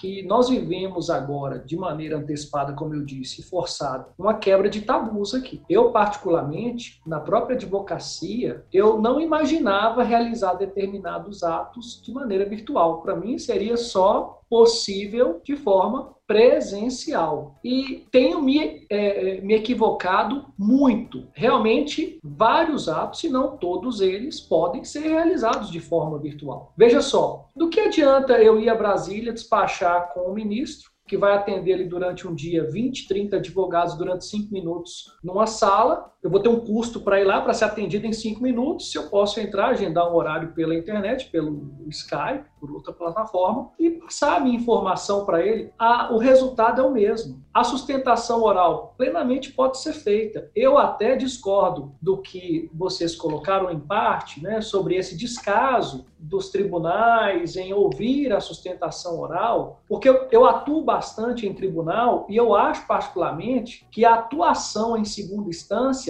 ela é essencial. Eu sou aquele advogado que batalha até o final, não joga a toalha. Então, assim, eu quero ser ouvido, eu quero entregar o memorial, eu quero conversar com o desembargador, eu quero fazer a sustentação oral e se tiver é, dormindo, eu chamo pelo nome, eu chamo a atenção ali, porque eu quero realmente que a minha tese seja uh, analisada. E várias vezes aconteceu alteração de julgamento por isso. E eu percebo por diversos processos trabalhando que houve modificação de, de voto por conta de sustentação oral, pedido de vista.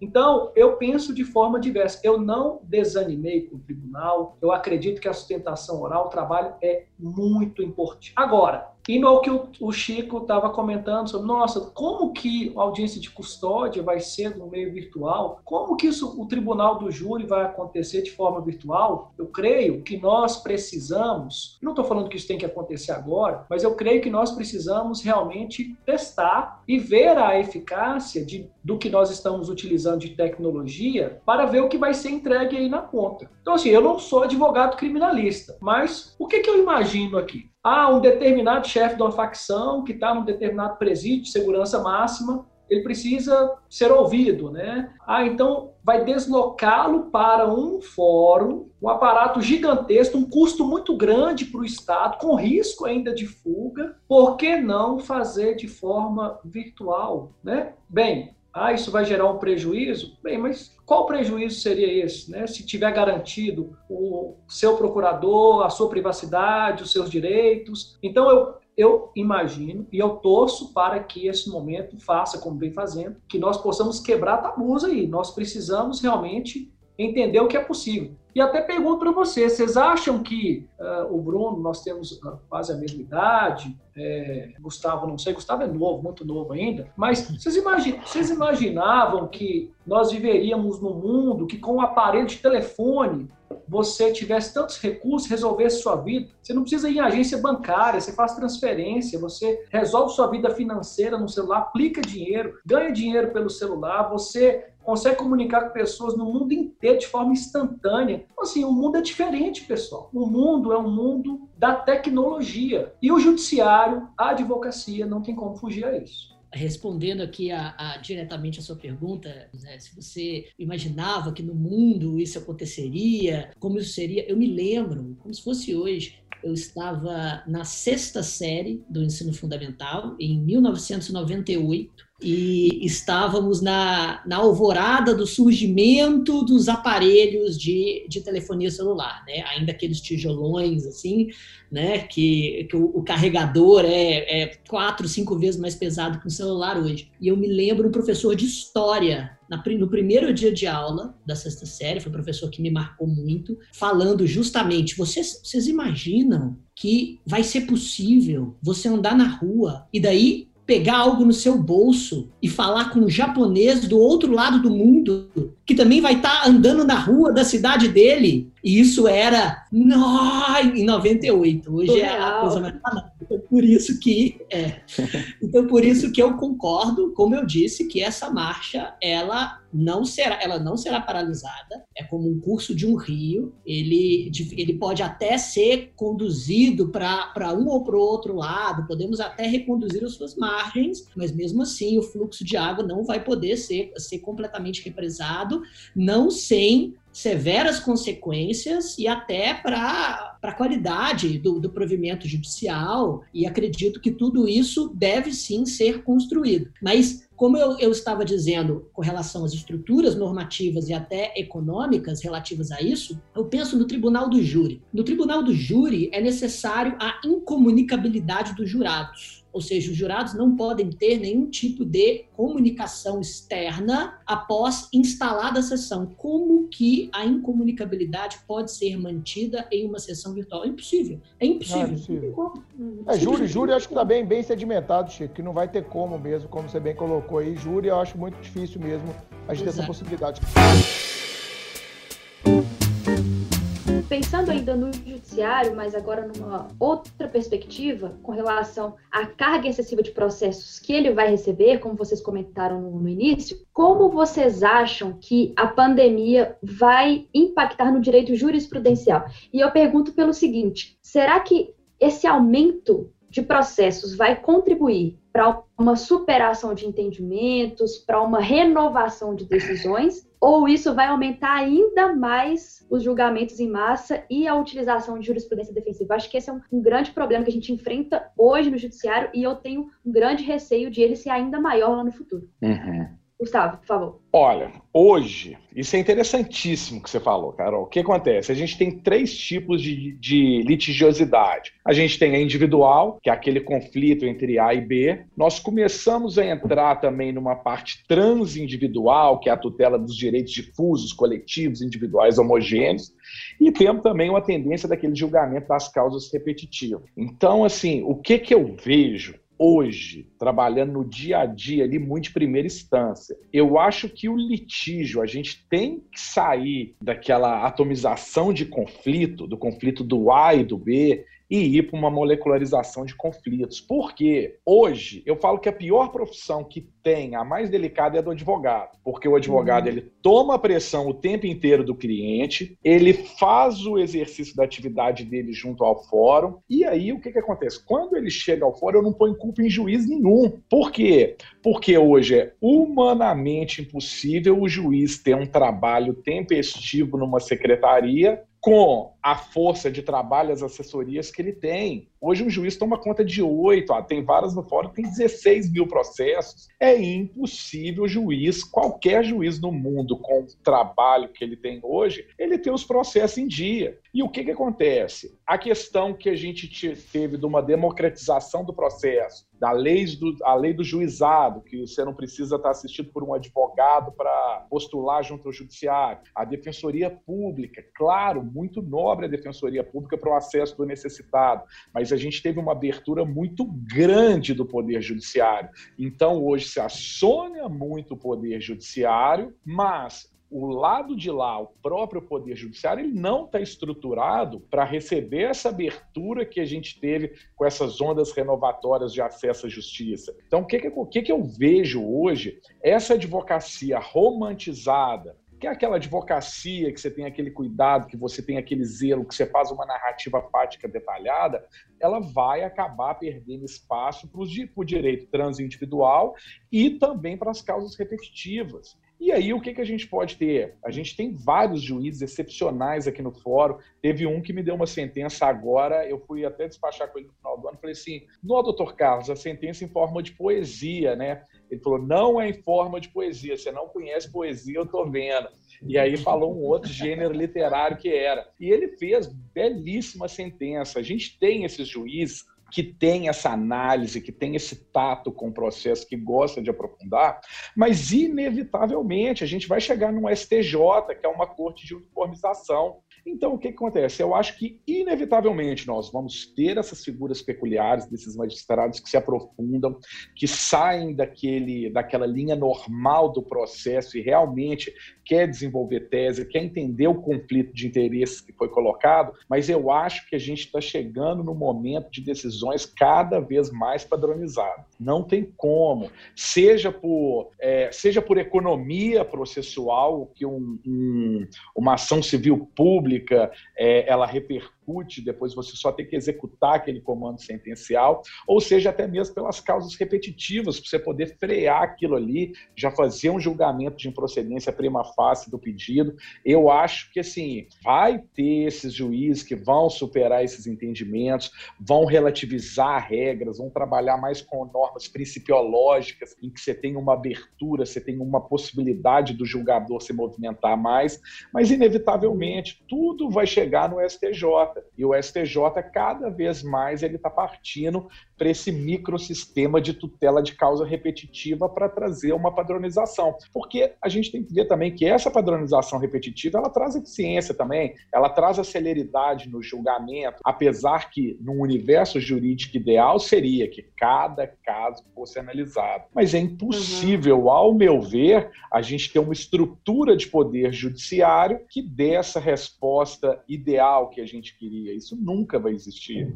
É uhum. impossível, é humanamente impossível um juiz tomar conta de 8 mil processos. É. Não tem como. É. Essa, essa, cultura de, de precedentes ela é, ela é, um tanto quanto engraçada. Eu vou trazer, viu, Chico? Já está no meu radar aqui um grande professor é, brasileiro, doutrinador de processo civil, para a gente discutir só precedente, porque. Ai, por favor. É, é, não, fiquem tranquilos, já foi até sondado, já bati um papo com ele, meu amigo. Ele vai vir aí, nós vamos falar só sobre precedente, que é um tema que interessa todo mundo que opera o direito, né, cara? Porque essa semana mesmo a gente viu lá o STF STF tem o julgamento, nós até discutimos isso aqui num podcast, né, Chico, sobre foro privilegiado. Aí o filho do presidente, lá no TJ do Rio de Janeiro, o TJ do Rio de Janeiro simplesmente desconsiderou o posicionamento do STF. Que, que, que, cultura de precedente é essa, cara, né?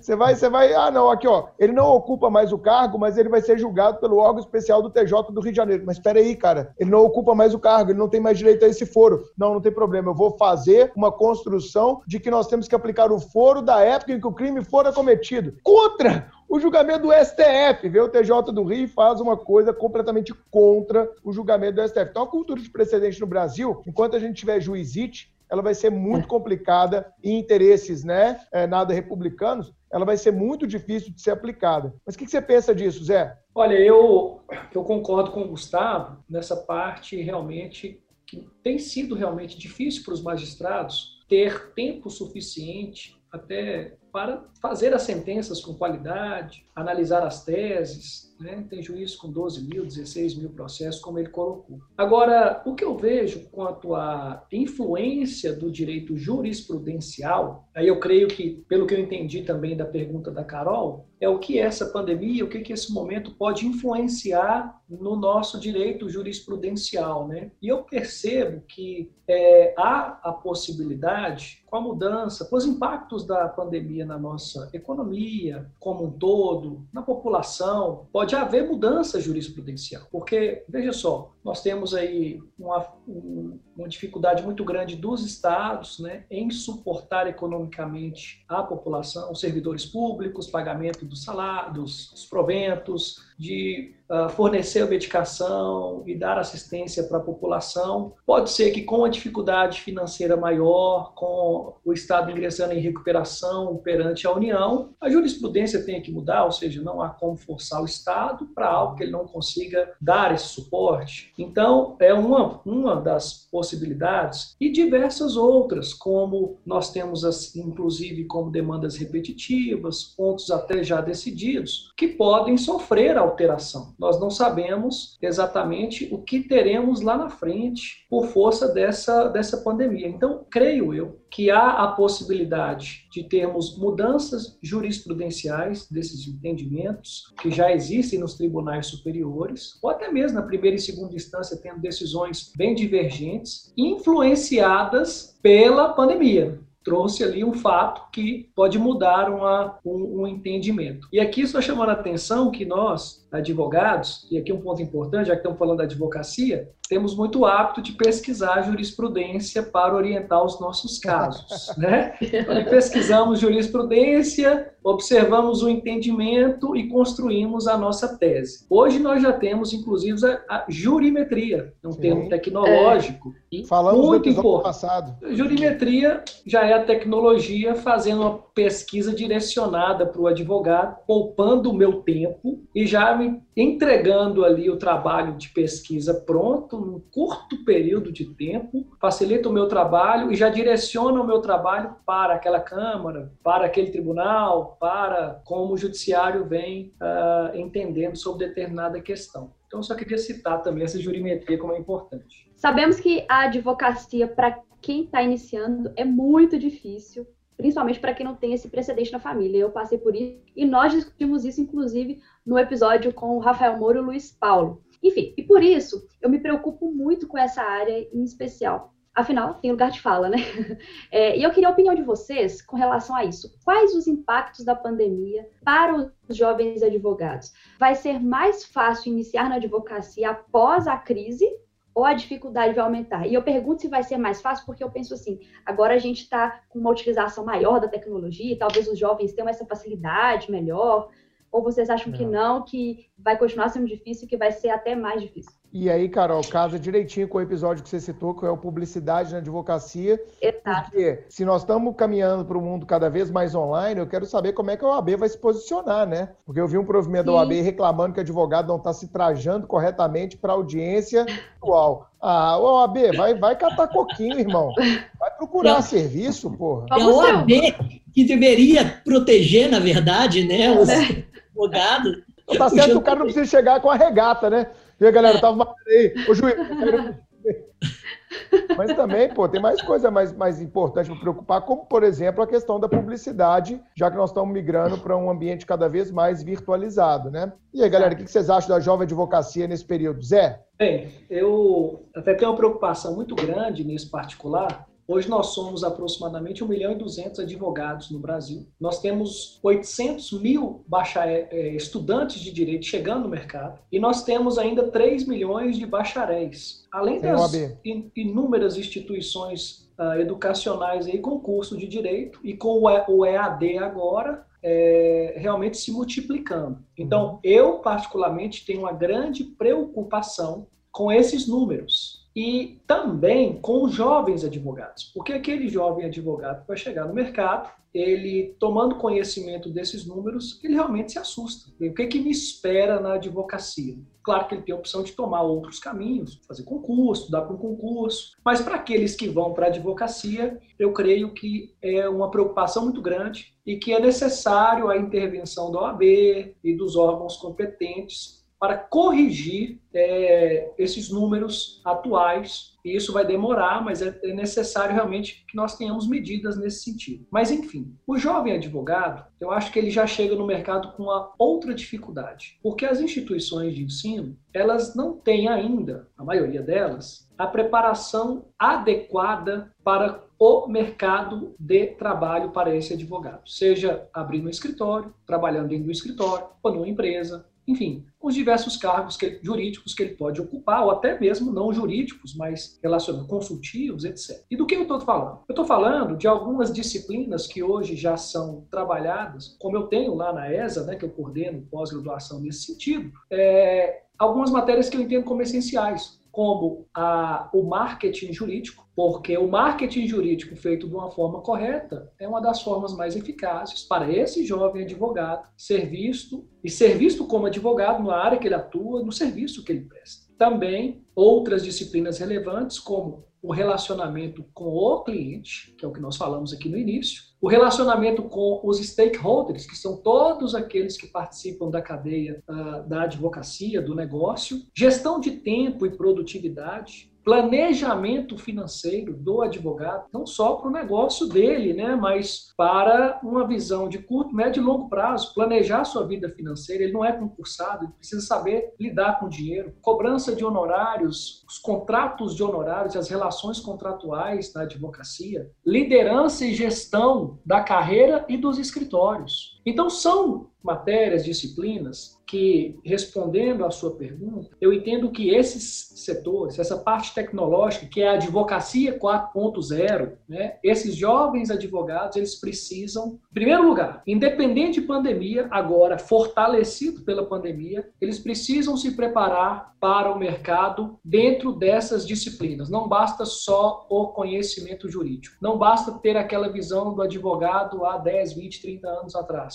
Do advogado que era procurado, batia na porta do escritório dele, entrava, fazia consulta, ia para o litígio e no final do processo dava o resultado para o cliente e fazia o acerto. Mudamos o foco, mudamos a forma de trabalhar. Então, esse é um ponto. Então, eu vejo um mercado com dificuldade, que já existia antes da pandemia. Creio que agora, com a pandemia, os pequenos escritórios, os advogados autônomos, talvez os advogados mais idosos, eles que trabalham, têm certa dificuldade com a tecnologia, creio que eles sofrerão um impacto maior do que escritórios de médio a grande porte exatamente pelo confinamento, as pessoas não estão encontrando, não estão trazendo os problemas. Mas Nem está surgindo disse... tanto problema, né, Zé? Por exemplo, acidente de carro diminuiu, sim, né? É, uma série de questões que eram, que eram do tráfico do dia a dia, né? Das questões do dia a dia, com menos contato social, menos lead, menos conflito também. Isso é natural. Exatamente. Mas como eu disse lá no começo da nossa conversa, eu sou otimista, eu sou esperançoso. E sendo otimista com a, o jovem advogado, eu creio que ele deve aproveitar esse momento de confinamento e realmente se especializar, estudar, é o que vale para concurso público também, né? Olha, é a hora de estudar, de dedicar mesmo. É na dificuldade que vem as oportunidades, é na dificuldade que nós temos que crescer. E daí, nesse sentido, a minha, o meu conselho, a minha opinião para o jovem advogado é o seguinte: olha, você está na faculdade, se dedique mais, já comece a se inteirar dessas disciplinas, você já formou? Se intere dessas disciplinas também, comece a estudar e se preparar para quando você chegar no mercado, porque o horizonte ele mostra que vem muito problema pela frente. E muito problema pela frente quem passa por problema precisa de alguém para auxiliar na solução desse problema. Então você, jovem advogado, tem que estar preparado, você precisa ser visto e visto de uma forma legal, que a OAB permite, e é pelo lado tecnológico, e você precisa realmente se adaptar a esse momento para passar a essas pessoas o profissional que você é e, claro, prestando um bom serviço, que é o que a gente fala o seguinte, olha, é o trabalho pré, durante e o pós. É esse cliente que vai te indicar, vai te colocar no mercado, porque a advocacia é muito rentável, é muito importante, é muito interessante. Mas claro, né, como qualquer profissão, deve ser feita com amor, com paixão, tem que realmente gostar do que faz. É isso aí. E você, Gustavo, qual é a dica aí para os jovens advogados que estão ouvindo o Supremo Cast? Vamos lá, Bruno. O que acontece? A questão do jovem advogado é um tema que ele sempre me. Eu sempre estou envolvido com ele. Porque aqui no escritório nós somos 12 sócios. Então a gente faz a gestão de coordenação diária, mas eu fiquei incumbido de fazer a seleção dos profissionais para atuar em cada área, que hoje a gente praticamente tem todas as áreas, então eu tenho esse contato com o jovem advogado. Hoje um advogado, igual o Zé colocou muito bem, é, o trabalho dele não se restringe mais ao aspecto jurídico. Você tem que trabalhar com captação de clientes, você tem que investir na sua imagem, você tem que dedicar tempo na manutenção do cliente, que às vezes é muito mais difícil do que colocar o cliente no escritório, é manter ele por um longo lapso de tempo. Uhum. Você tem que ter todo aquele envolvimento com o cliente, além de ter a técnica jurídica. Só que você chega com isso com o tempo, com a experiência, a experiência que vai te proporcionar isso. É, então, o que, que acontece? O jovem advogado, eu tenho muito contato com ele. E eu quero trazer um exemplo aqui prático do nosso escritório em 2019. Já tem algum tempo, já tem uns seis anos que a gente fez uma gestão mais profissional do escritório e a gente estabeleceu o plano de carreira aqui dentro do escritório. Você ingressa como advogado júnior e depois você vai, você vai galgando os degraus aqui no escritório. O que, que acontece? A gente estabeleceu como um requisito do advogado júnior, que é aquele advogado que tem dois anos de formado. Ele precisa ter a técnica jurídica. Ele não precisa captar cliente, ele não precisa ter o relacionamento com o cliente, mas ele precisa ter uma técnica jurídica. Em 2019, passaram diretamente na minha área 13 advogados júnior, mais de um advogado júnior por mês. E o que que eu sinto e o que que eu falo para todos e para todo mundo que está ouvindo é, o, todo mundo, a grande maioria, a gente não pode generalizar, mas a, a, grande maioria sai hoje de uma faculdade com dois pontos: uma vontade enorme, imediatista de ganhar dinheiro rápido e uma ausência muito grande de conteúdo jurídico, sem uma técnica jurídica mínima para fazer uma ação baixa complexidade. Sim. Então, o que, que eu falo aqui no escritório? Aqui no escritório, a gente tem um incentivo imenso a cursos, a especialização, é, para a compra de livro, aquisição de livro. Eu não vejo nenhum interesse de, da grande maioria em nos procurar e falar: quero comprar o livro, quero comprar a doutrina tal, quero participar do curso tal. Então, reaprendizagem é uma... jurídica, reaprendizagem jurídica. Exatamente, e a gente financia. A gente tem quatro alunos aqui que fazem o curso do Supremo, e o porquê? E a gente paga, o aluno às vezes chega, a gente tinha no início uma, uma, uma situação, uma mentalidade do fundador do escritório, o seguinte, não, não pode fazer concurso, é, curso para concurso público. Aí eu, na verdade, que alterei essa motivação, porque eu sou um fã de de concurso público. Eu acho, na verdade, o seguinte: eu vejo o agente público como grande aliado da sociedade. Ele está desempenhando uma função ali, ele é um aliado, diferente dessa visão que a gente vê ministros uh, falando a respeito de agentes públicos. E o que, que acontece? Eu instaurei essa mentalidade e o próprio fundador viu. Ele falou o seguinte: a aquele profissional recém-formado que está se preparando para concurso, mas às vezes não pode se dar o luxo de ficar 100% dedicado ao estudo, porque precisa de exercer alguma atividade, precisa oferir algum dinheiro para manutenção dele ou para lazer, ele é o melhor profissional que a gente conseguiu alocar no escritório. Claro que porque é, ele cara. exatamente, porque ele preza pela técnica. Agora, a grande maioria que a gente vê que não está envolvida com estudo de concurso público, o que que, que a gente vê? Não tem técnica jurídica nenhuma, não consegue estruturar com raciocínio lógico, às vezes até de base de português, uma premissa maior, uma premissa menor e uma conclusão. Então, o que, que eu falo? Gente, no direito, como regra na nossa profissão, a gente depende da gente.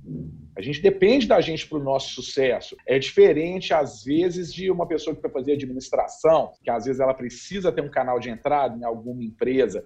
Então eu falo, estudem, estudem, estudem é. muito. Aqui o que a gente mais incentiva é estudo e técnica jurídica, que é o que está faltando. É por isso que no reaprendizagem, Gustavo, eu fiz questão de colocar hermenêutica e filosofia, porque sem essas bases, cara, fica difícil de você construir raciocínios jurídicos. E a galera acha que não, a galera acha que direito é decorar a regra, é saber qual é o entendimento do STF, do STJ e toca o pau. E aí você, você, você, o cara não consegue criar uma tese. Você fala, ah, aplica uhum. aquela tese que a gente usou na ação tal. Ele, mas qual? Onde que eu copio e colo? O cara não sabe Exatamente. nem adaptar a tese pro, pro. Aquela tese era boa, vamos usá-la aqui nessa ação? Não, mas como que eu uso aquela tese? Aquele caso foi outro. Não, mas você não está entendendo a similitude, né? É. Você não está entendendo aí, né, Chico? demais, cara, demais isso, cara. E, e, não, eu gostei demais disso que o, que o Gustavo falou, eu concordo concordo plenamente. Acho que, embora realmente as faculdades elas não, te, elas não uh, deem para o aluno uma, uma formação necessária para entender uma visão empreendedora da advocacia e, e para ter as habilidades que ele precisa para conduzir um, um, um, escritório, eu, eu realmente acredito que o, o, problema ainda está em um degrau atrás. Hoje, e para conectar com o episódio que nós já fizemos aqui no Supremo Cast, vigora na, em boa parte das faculdades o pacto da mediocridade, pelo qual o professor ele, ele finge que, que ensina uma aula razoavelmente agradável, com muita contação de caso, que pode ou não ter, ter relação com aquilo que ele está que ele tá falando. O aluno finge que aprende e estuda um pouco o caderno do colega para a prova, e o que sela esse pacto, o instrumento do contrato, é uma prova paternal que normalmente passa a imensa maioria dos alunos e que não prepara ninguém para absolutamente nada. Eu, eu, eu, concordo plenamente que é, não só isso tem que mudar no cenário das, das faculdades, com, com mais rigor, com mais reprovação mesmo. É, Mas é negócio. Os, os alunos precisam se ver como donos da própria aplicação. E isso eu me lembro quando eu estagiei, eu estagiei durante a faculdade inteira, é, quando eu estagiava com o juiz, com o, o promotor de justiça, com o defensor público, já que eu me, eu me fixei muito nessa, nesse estágio na, na administração pública, eu, eu buscava fazer o máximo que eu podia, até que chegar um ponto de eu, de eu fazer todo o trabalho do respectivo profissional, com exceção das audiências, só porque a lei não deixava, porque senão eu tenho certeza que eles também me, me colocavam para fazer, justamente para adquirir um pouco de prática e, apri, e aplicar a técnica jurídica, eu percebia à minha volta que a maior parte das pessoas, a maior parte do, dos, é, dos meus dos outros estagiários, dos meus colegas, queriam aprender a preencher o modelo de forma mais eficiente para acabar com a carga dele do dia, sem compreender o que está fazendo. Assim, isso é, isso é, um é. suicídio profissional. Pelo amor de Deus, não foge, não tem modelo? Ótimo, foge, não, não, não aplica. Tenta compreender a estrutura da peça processual que você está montando e o raciocínio lógico, exatamente o que o Gustavo falou, o silogismo que você precisa imprimir na narrativa jurídica que você está criando. E, Chico, isso a gente vai ver na prova da OAB, né? Muita, muita gente que está no nono, décimo período não sabe fazer uma peça. Exatamente, exatamente. Ah, mas eu tenho, eu tenho essas dificuldades até gramaticais. Meu amigo, você só vai conseguir entender a sua dificuldade e endereçá-la em um estudo eficiente se você praticar, se você buscar escrever, porque aí você vai perceber em que, em que medida você escreve mal e, e, e como você vai suprir essa deficiência. Agora, para emendar, emendar também nesse, nesse assunto, só para terminar num comentário que, que eu achei muito interessante, talvez para trazer um, um, outro contraponto nesse, nesse contexto também, eu estava assistindo recentemente alguns vídeos do canal da The Economist no YouTube. Agora, pagar de liberal, as, as, é, é alguns me chamam de esquerditos, para mostrar que eu sou centrista, na verdade.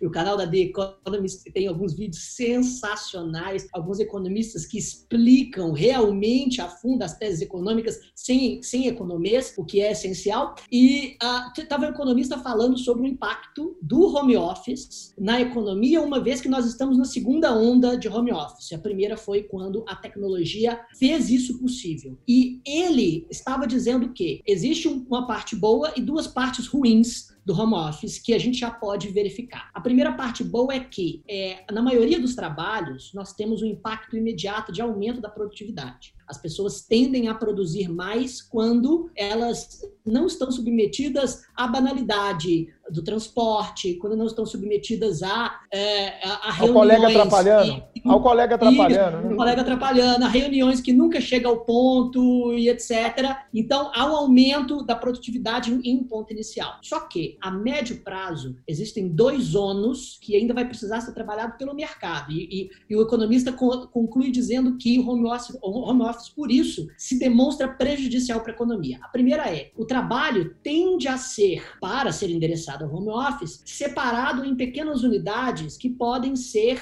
resolvidas e executadas por qualquer pessoa. Isso aumenta a terceirização e até o outsourcing, ou seja, uma terceirização transnacional para onde isso é possível. E isso cria uma precarização dos postos de trabalho, o que impacta negativamente a economia, com a diminuição dos salários e diminuição do, do dinheiro circulando. Isso é visível da primeira onda de, de home office para cá e ele espera algo muito pior no, em um futuro próximo. O segundo ponto é, se percebe também que o, o mercado e os negócios, eles é, inovam menos quando boa parte da sua carga de trabalho é executada pelo home office. Por quê? Porque aí o, o, o economista já lançou hipóteses que ele não pôde provar empiricamente, mas porque ele diz que a boa parte das ideias de inovação vem justamente dessa banalidade do escritório, dessas conversas em que você tem quando você Cafézinho. encontra no corredor e fala, ô, oh, tal caso, hein? Puta merda, e o outro vira e fala, cara, se a gente fizesse assim, assim, assim, nossa, é verdade. E esse tipo de contato, uhum. como não existe mais no home office, faz com que a, a, a, estrutura e os procedimentos tendam a ficar engessados por mais tempo, o que impacta uhum a economia é, pós-moderna é. precisa de cada vez e mais.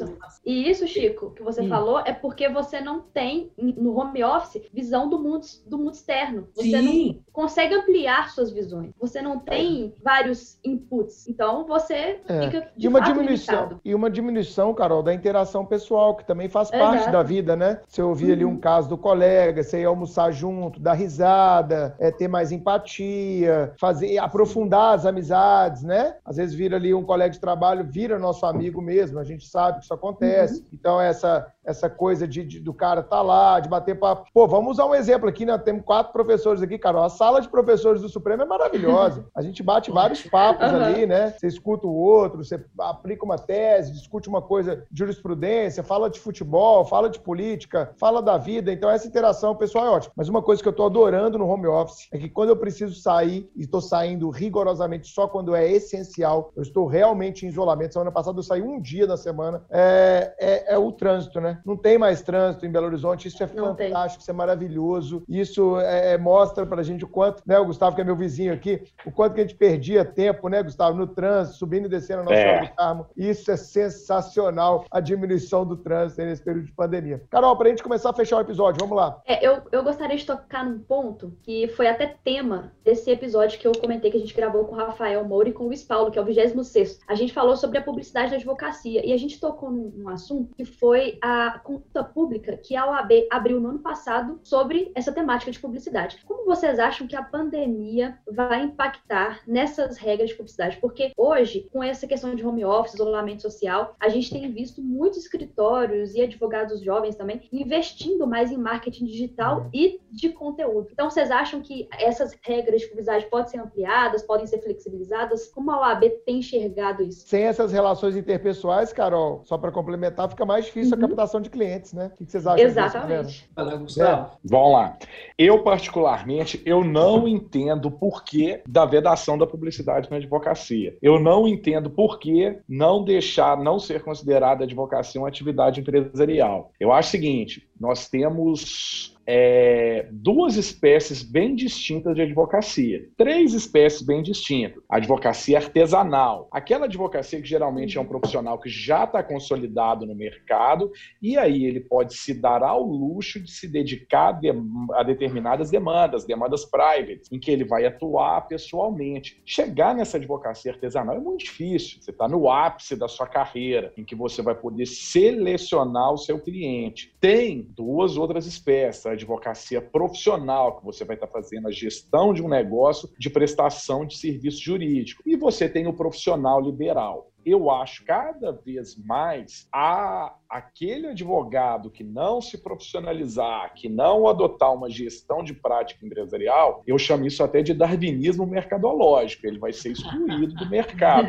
porque porque não tem espaço mais hoje para você exercer uma advocacia de maneira amadora. Não existe isso. Então o que acontece? Eu não consigo entender por que. Eu não falo nem de marketing, porque o marketing é aquela, vai ser aquela tentativa de você fazer fazer um contato com o cliente que você quer captar, uma promoção sua imagem pessoal. Eu sou totalmente a favor, literalmente, da publicidade na advocacia, igual é permitido em alguns outros países. Toda e qualquer prestação de serviço ou produto que é colocado no mercado de consumo, ele se submete às regras publicitárias. É, são, seria estabelecer regras publicitárias para a advocacia, mas a promoção da imagem, da atividade, do destaque de uma atividade que você desenvolve de maneira diferente de outro profissional, social, ela teria que ser permitida sim. Eu acho que não poderia ter essa restrição. Hoje, Show de bola, o marketing, a publicidade, ela tem que estar tá em voga. Sensacional. Você é pensa o mesmo, Zé? Uhum. Você pensa o mesmo, Zé? É, eu, eu, eu penso que a advocacia realmente, a OAB precisa realmente repensar, né, flexibilizar a publicidade, por isso essa consulta que a Carol mencionou, mas creio que nós não estamos ainda preparados para uma publicidade como existe em alguns países como os Estados Unidos, né? Advogado faz outdoor, faz sua autopromoção. E isso também tem muita relação com a oportunidade, como estava falando há pouco, dos jovens advogados terem espaço no mercado. Porque uhum. se a publicidade for liberada, sem restrição, certamente, bem, é o que, é o que parece que os grandes escritórios, os médicos escritórios, terão a sobrevivência muito maior e criarão dificuldade para que os pequenos, os iniciantes, os advogados possam ingressar e a OAB tem esse tratamento isonômico, né, entre todos os profissionais é, na advocacia. Então, creio que deve sim haver uma flexibilização, mas não de uma forma irrestrita. E um ponto também relevante que a Carol mencionou, creio que o marketing jurídico ele pode ser feito e deve ser feito com a produção de conteúdo e utilizando bastante das redes sociais. Né? As pessoas querem ler, querem ouvir, querem assistir conteúdo de qualidade. Então, o profissional que está na rede social produzindo conteúdo, ele está se promovendo, ele está fazendo a sua publicidade naturalmente as e lives, digo né, mais. Né, As lives hoje, um monte de advogado fazendo live todo dia aí, pô. Isso Exatamente. é publicidade, é. pô. Claro que é publicidade. Exatamente. E outra coisa, muito mais efetivo do que você colocar um anúncio no jornal, num banner, uhum. numa sacola, numa revista. Né? É muito mais fácil você ter o seu público ali na rede social, no Instagram, né? que é uma rede muito utilizada hoje, que a pessoa comprar uma revista para ter ali a, uma eventual publicidade que você você possa fazer. Então, entendo eu que a produção de conteúdo é o ponto, um dos pontos mais relevantes hoje para essa publicidade. Oi, Bruno. Não, e essa, inclusive, é uma dica ótima, casando as duas perguntas para o jovem advogado. Se você tem conteúdo jurídico, monte uma rede social, comece a divulgar seus textos, Com certeza. faça vídeos, faça lives. Muita gente me procura, Zé e Gustavo, vocês devem imaginar isso, é para dar aula, né? Muita gente sabe que eu coordeno o Supremo e tal, estou muito tempo nesse mercado, já lançamos muitos professores, enfim, muita gente, né, Chico, procura Ô Bruno, tal, sei que eu quero dar aula, o que, que eu faço? Hoje, hoje, a minha recomendação, até para quem está ouvindo e tem esse interesse, é, cara, se destaque primeiro numa rede social, porque depois para você ter entrada num curso preparatório é muito mais fácil, né? O Gustavo, quando ele entrou, a gente até bateu um papo nesse sentido, né, Gustavo? Cara, tem que estar tá na rede social, tem que se mostrar, tem que mostrar seu conteúdo, tem que é, é, agregar valor ao time supremo. Então, eu tenho dado essa dica para muita gente que quer dar aula. Cara, começa a criar um canal no YouTube, sabe? Sei lá, monta um podcast é, vai, vai fazer live no Instagram, vai fazer o seu canal do Instagram ser relevante, conteúdo jurídico bom, todo mundo consome. Então, essa é uma dica, inclusive, também para jovem advogado, na linha do que o Zé acabou de falar. Temos um episódio fantástico. Vamos agora para a dica suprema.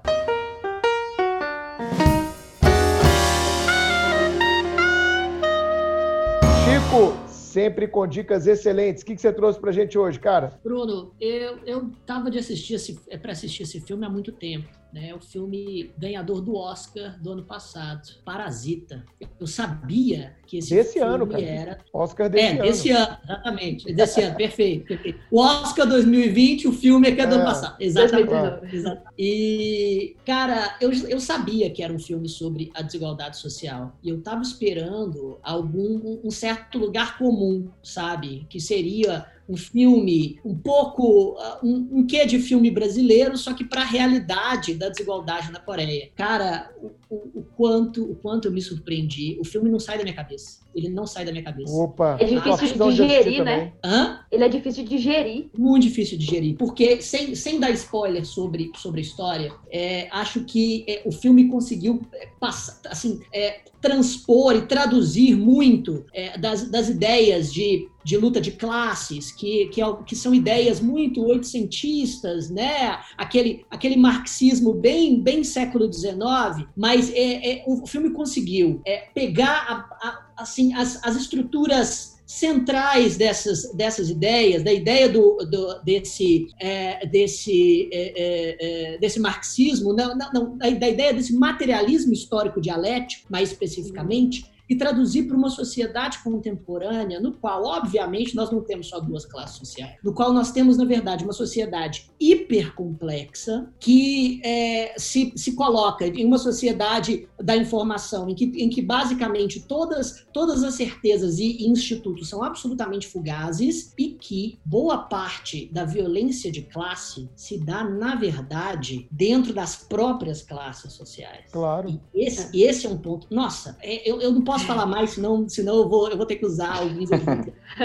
Mas eu Esse recomendo é para qualquer pessoa, para compreender o mundo contemporâneo, como ele é, sem, proselit, sem proselitismo. Aliás, eu, eu já digo, não é um filme que pode ser considerado como, como esquerdista ou como defendendo uma visão do mundo sobre o ponto de vista marxista, muito pelo contrário, é um filme complexo, que não se, que, que não se encaixa especificamente em lições morais sociais e políticas. É um filme sobre a contemporaneidade, sobre esse, esse mundo chamado capitalismo. Maravilhoso. Parasita mereceu Oscar. Excelente. É, Carol, o que, que você trouxe?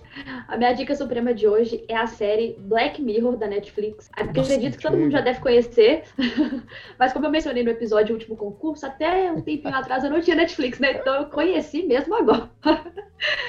São vários episódios diferentes, cada um conta uma história de ficção científica e eles demonstram como as redes e como a tecnologia, de um modo geral, causam mazelas e prejuízos no ser humano e na sociedade, assim, na sua essência. É uma série muito legal. Comecem pelo episódio Urso Branco.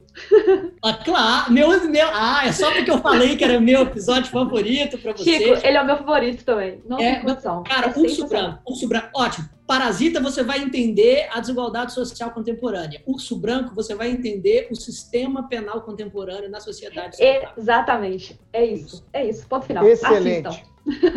José Humberto Júnior, meu grande amigo, baita professor de empresarial, o que, que você trouxe para a gente na Dica Suprema? O chefe, é, comentar aqui do, da dica do, do Chiquinho, também gostei muito do Parasita, sabe? Aquele filme que, quando acaba. Bem, na verdade, eu gostei tanto do filme que, em vários momentos, eu, eu ficava muito surpreso com o que estava acontecendo. Peraí, tem condição de dizer o que está acontecendo? Que loucura isso aqui! Realmente gera essa reflexão, que é uma reflexão importante. Então, boa dica, Chico o Black Mirror eu não conheço, mas vou assistir esse e vou começar com esse episódio aí do Urso Branco, né? Isso, Urso Branco, vou começar com ele. Mas quanto às minhas dicas, eu é, pensando aqui na, no nosso tema, eu trouxe duas indicações de livros que eu acho que encaixa muito bem aqui na nossa conversa com o tema. Um deles é o Mindset, eu li recentemente, que trata realmente de, de da nossa postura. Né? Oi? O alinhamento mental que a gente precisa ter, eu já li, é muito legal exatamente isso, do nosso comportamento, ou seja, que nós temos condição de sair daquele pensamento fixo, negativo, de que tudo é daquele jeito, que nós podemos realmente nos preparar, superar e vencer, uh, desde que nós nos, nos preparamos, temos uma preparação, condição Sim. e desenvolvimento para aquilo. Então, Mindset é um livro realmente muito bom muito para isso e é baseado, inclusive, em estudo, né? A autora, a Carol Dweck, ela, ela é baseada em ciência exatamente. E um outro que também é, eu, eu li e acho importante, e até para a advocacia, é um livro que é um livro antigo, mas muito bacana, que é Como Fazer Amigos e Influenciar Pessoas, do Dale Carnegie, salvo engano.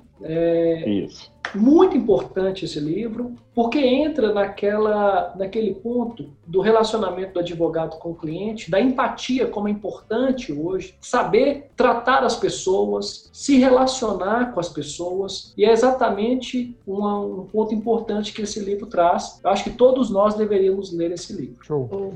Meu amigo Gustavo, o que, que você Vamos trouxe lá. pra gente, cara? Eu quero só pegar um adendo no, na fala do Zé aí. Esse livro, Como Fazer Amigos e Influenciar Pessoas, tem um capítulo do livro que ele fala da empatia que você tem que ter com a outra pessoa para fechar o negócio. Eu li esse livro no início da minha advocacia. Entrei, salvo engano, na 16ª Vara Civil aqui no Fórum Lafayette. O gabinete do juiz era todo decorado com aquele galo Volpe, galo de prata, título do galo. Eu tenho aqui, ó, o meu hoje, meu hoje está do outro lado, né? Eu não estou no meu escritório, mas todo episódio do Supremo Cast tem um galo, galo Volpe ali de prata, né? Exatamente, eu já reparei. Horroroso, né, Bruno? Olha e só, aí? aqui são que 3 absurdo. a 2 Você respeita os, os apresentadores, tá bom, Sardinha? Pode continuar aí.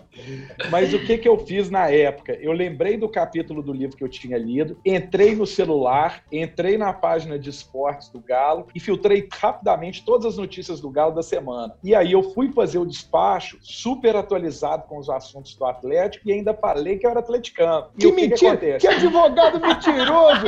O advogado atleticano jamais falaria que é cruzeirense, mas tudo bem, cruzeirense faz isso, beleza, vira folha. Atleticano nasce. Foi. O, o despacho a, rece... a respeito do processo, ele não durou nem um minuto e meio. A tutela de urgência foi deferida. Esse livro realmente, a indicação do Zé é fantástica.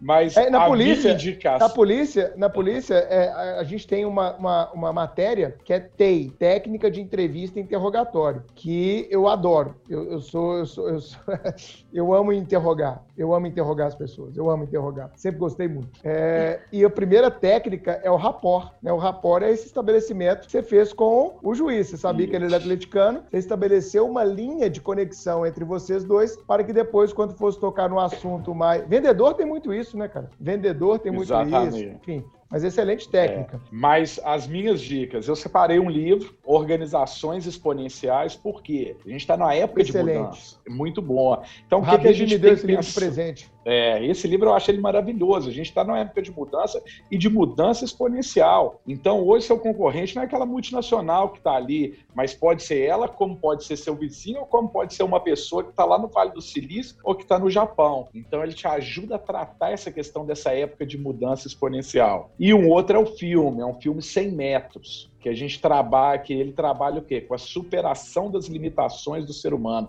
A gente não tem limite, a gente não tem que encarar a limitação. É uma pessoa que é cometida de esclerose múltipla e ela estabelece uma meta de vida, que é fazer e finalizar um Ironman. E ela consegue, apesar de todas as limitações. Então, eu acho duas, dois links interessantes, que é o que? A questão relativa à mudança, do livro das organizações exponenciais, e a questão relativa à quebra dos limites, que a gente tem que quebrar limite, seja ele físico, em atividades físicas, seja profissional, o tempo inteiro a gente tem que estar superando nossos limites. Então, organizações exponenciais e 100 metros. Sensacional, cara. Eu vou indicar hoje, galera, uma série que está estreando essa semana no Netflix. Estou até puxando aqui o meu Netflix e o Carol no meu celular para ver se já saiu, que eu vi que estava para sair. É uma série que é uma indicação, Chico, que eu já vou fazer antecipadamente. Aqui, ó, saiu sim. Uh, que é exatamente o episódio do Ex Explained, que a gente já falou aqui várias vezes. É fantástico, é baseado em ciência, não é, não é opinião, não é achismo, sobre o coronavírus. Então, ele fala muito do episódio que a gente está falando, de todas as mudanças que estão acontecendo no mundo, das descobertas que estão tendo a respeito da doença, é, da, da, da, das, dos experimentos que estão sendo feitos. Né? Você estava até comentando aqui no, no off, né? Antes da gente entrar, que, claro, o Covid tá, tem impacto pulmonar, é o mais evidente, mas tem impacto cardíaco também, tem pesquisa falando que tem impacto na fertilidade, enfim, a gente está num, num, buraco é, negro, assim, sem saber o que, o que vem por aí, o que vai acontecer, mas esse episódio, ele dá algumas luzes, assim, e estreou essa semana no Netflix, então, é, tem a corrida pela vacina, a pandemia em si, é, como se proteger. Então, é Explained é esse aqui, ó. Explained, Explained. Só sobre o coronavírus, é legal. É, e não tem aquele sensacionalismo que a gente tem na imprensa, né? Assim, você foge daquele sensacionalismo. Você vai para uma base mais científica e acho que a gente ganha informação. Chico. É isso aí. Não, sim, só comentando que agora que a Carol tem Netflix, né? Ela vai poder assistir. ela não tinha até o episódio passado. E a gente, o que, que é e isso? Minha, e a minha próxima meta é comprar um PlayStation 4. Que isso, cara. Aí, tá vai sair o 5 no final gamer. desse ano. Eu esperaria. Eu esperaria. O 5 é, né? já foi anunciado, vai sair no final desse ano. E, aliás, a gente tem que fazer o Supremo Play, é, em que eu vou é, dar um pau no, no Bruno Zampier, no FIFA e no Street Fighter. Aí eu quero muito isso, gente, por favor. Sinto pena. Ô, ô, ô, Gustavo e Zé, o Chiquinho nunca entrou no Futurama, velho. Quando você tava lá com a sua fichinha surrada, entrava um cara com a Samsonite atravessada, colocava a ficha dele e te derrubava, velho. Você tava quase zerando o É. Street Fighter, é, e o cara ia lá e te derrubava. Você não pegou essa fase, Chico? Futurama era lama, velho. E o cara ainda jogava com o cotovelo, cara. O cara Futurama- jogava assim no fliperama, ó, com o cotovelo, te dando cotovelada. cotovelo, As, as máquinas tinham cinzeiro, cara. É, isso E galera jogava. É, Formava caráter. é. Forma- Essa- essa- Futurama, é, fliperama formava caráter, velho. Às vezes, sei lá, Pô. molequinho que olhava assim, chegava um cara 20 anos mais velho que você, ele pode Formava- entrar você. Não, não, É. deixa eu só acabar ele. Que o que, pirralho? Vou jogar que agora. quê? Lá, o Formava Neto e a caráter, ficha. velho. Exatamente. Nessa, nessa galerinha Nutella aí fazendo, sabe, gameplay no Twitch, não. É. Nossa, nossa época era roots. É.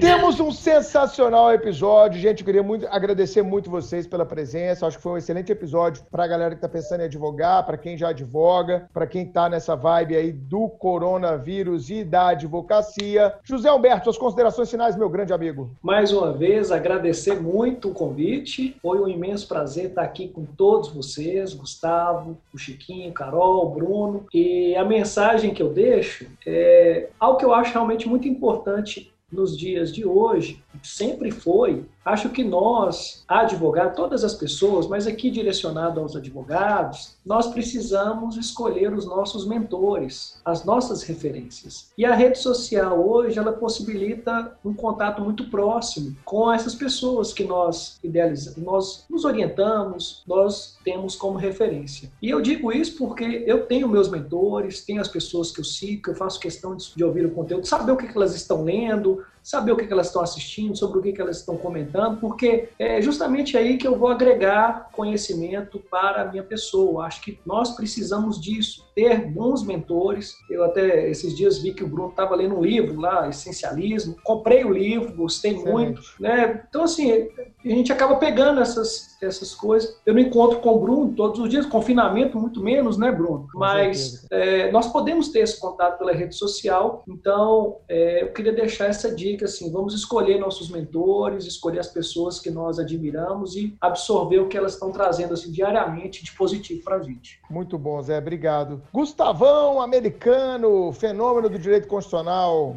Obrigado. Pessoal, foi um prazer imenso participar aí do podcast. É um orgulho grande fazer parte do time Supremo. Eu queria deixar um recado como mensagem final, principalmente para os jovens advogados, porque eu aposto muito neles. Mas eu acho o seguinte, pessoal, estudem, estudem muito, porque conhecimento você nunca vai perder. O mercado, ele nunca vai estar saturado, apesar da enorme gama de faculdades e pessoas que estão formando. E por que eu falo pessoas? Porque aquele profissional que tem a técnica jurídica, que ele apurou a técnica jurídica, que ele tem uma base, ele vai ter lugar no mercado de trabalho. A gente tem carência na advocacia de bons profissionais. Então saiam da faculdade, ou se estão recém-formados, ou se precisam fazer um procedimento de reaprendizagem, façam, porque tem lugar para todo mundo, mas a gente precisa de pessoas com base jurídica, com técnica jurídica mínima, e não vai faltar espaço. Sensacional. Carol e Chico, rapidinho pra gente fechar.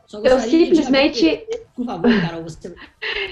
Eu adorei o episódio de hoje. Conteúdo de qualidade, com várias reflexões importantes sobre o futuro da advocacia e também com dicas né, para os jovens advoga- advogados de como eles podem inovar daqui para frente. Esse assunto, como eu falei, é muito caro para mim. Então, muito obrigada, José e Gustavo, pela participação. Chico. É isso aí, eu queria também agradecer ao, ao José e ao Gustavo. Foram, foi um, também, eu também achei um episódio excelente, com ótimas contribuições, e queria emendar na, na fala do Gustavo, justamente mandando um recado para esses recém-formados, para que, primeiramente, eles realmente abracem a sua própria educação, a sua, a sua própria formação, como, como que reconhecendo que eles são donos da sua, da sua formação. Não é a, a, sua, a instituição de, de ensino, não é o título que você, que, que você vai ter que, que vai te formar um jurista, e sim a sua própria busca, o seu próprio interesse, a sua própria vontade de é, realmente conhecer das bases do direito. E, para emendar em tudo aquilo que a gente disse durante este episódio, acho que essa nova esse novo cenário é, do direito e de toda a, a tecnologia e do mundo pós-Covid vai ser construído principalmente pela nova geração, que já cresceu em, em, um contexto de alta tecnologia, que já tem muita mais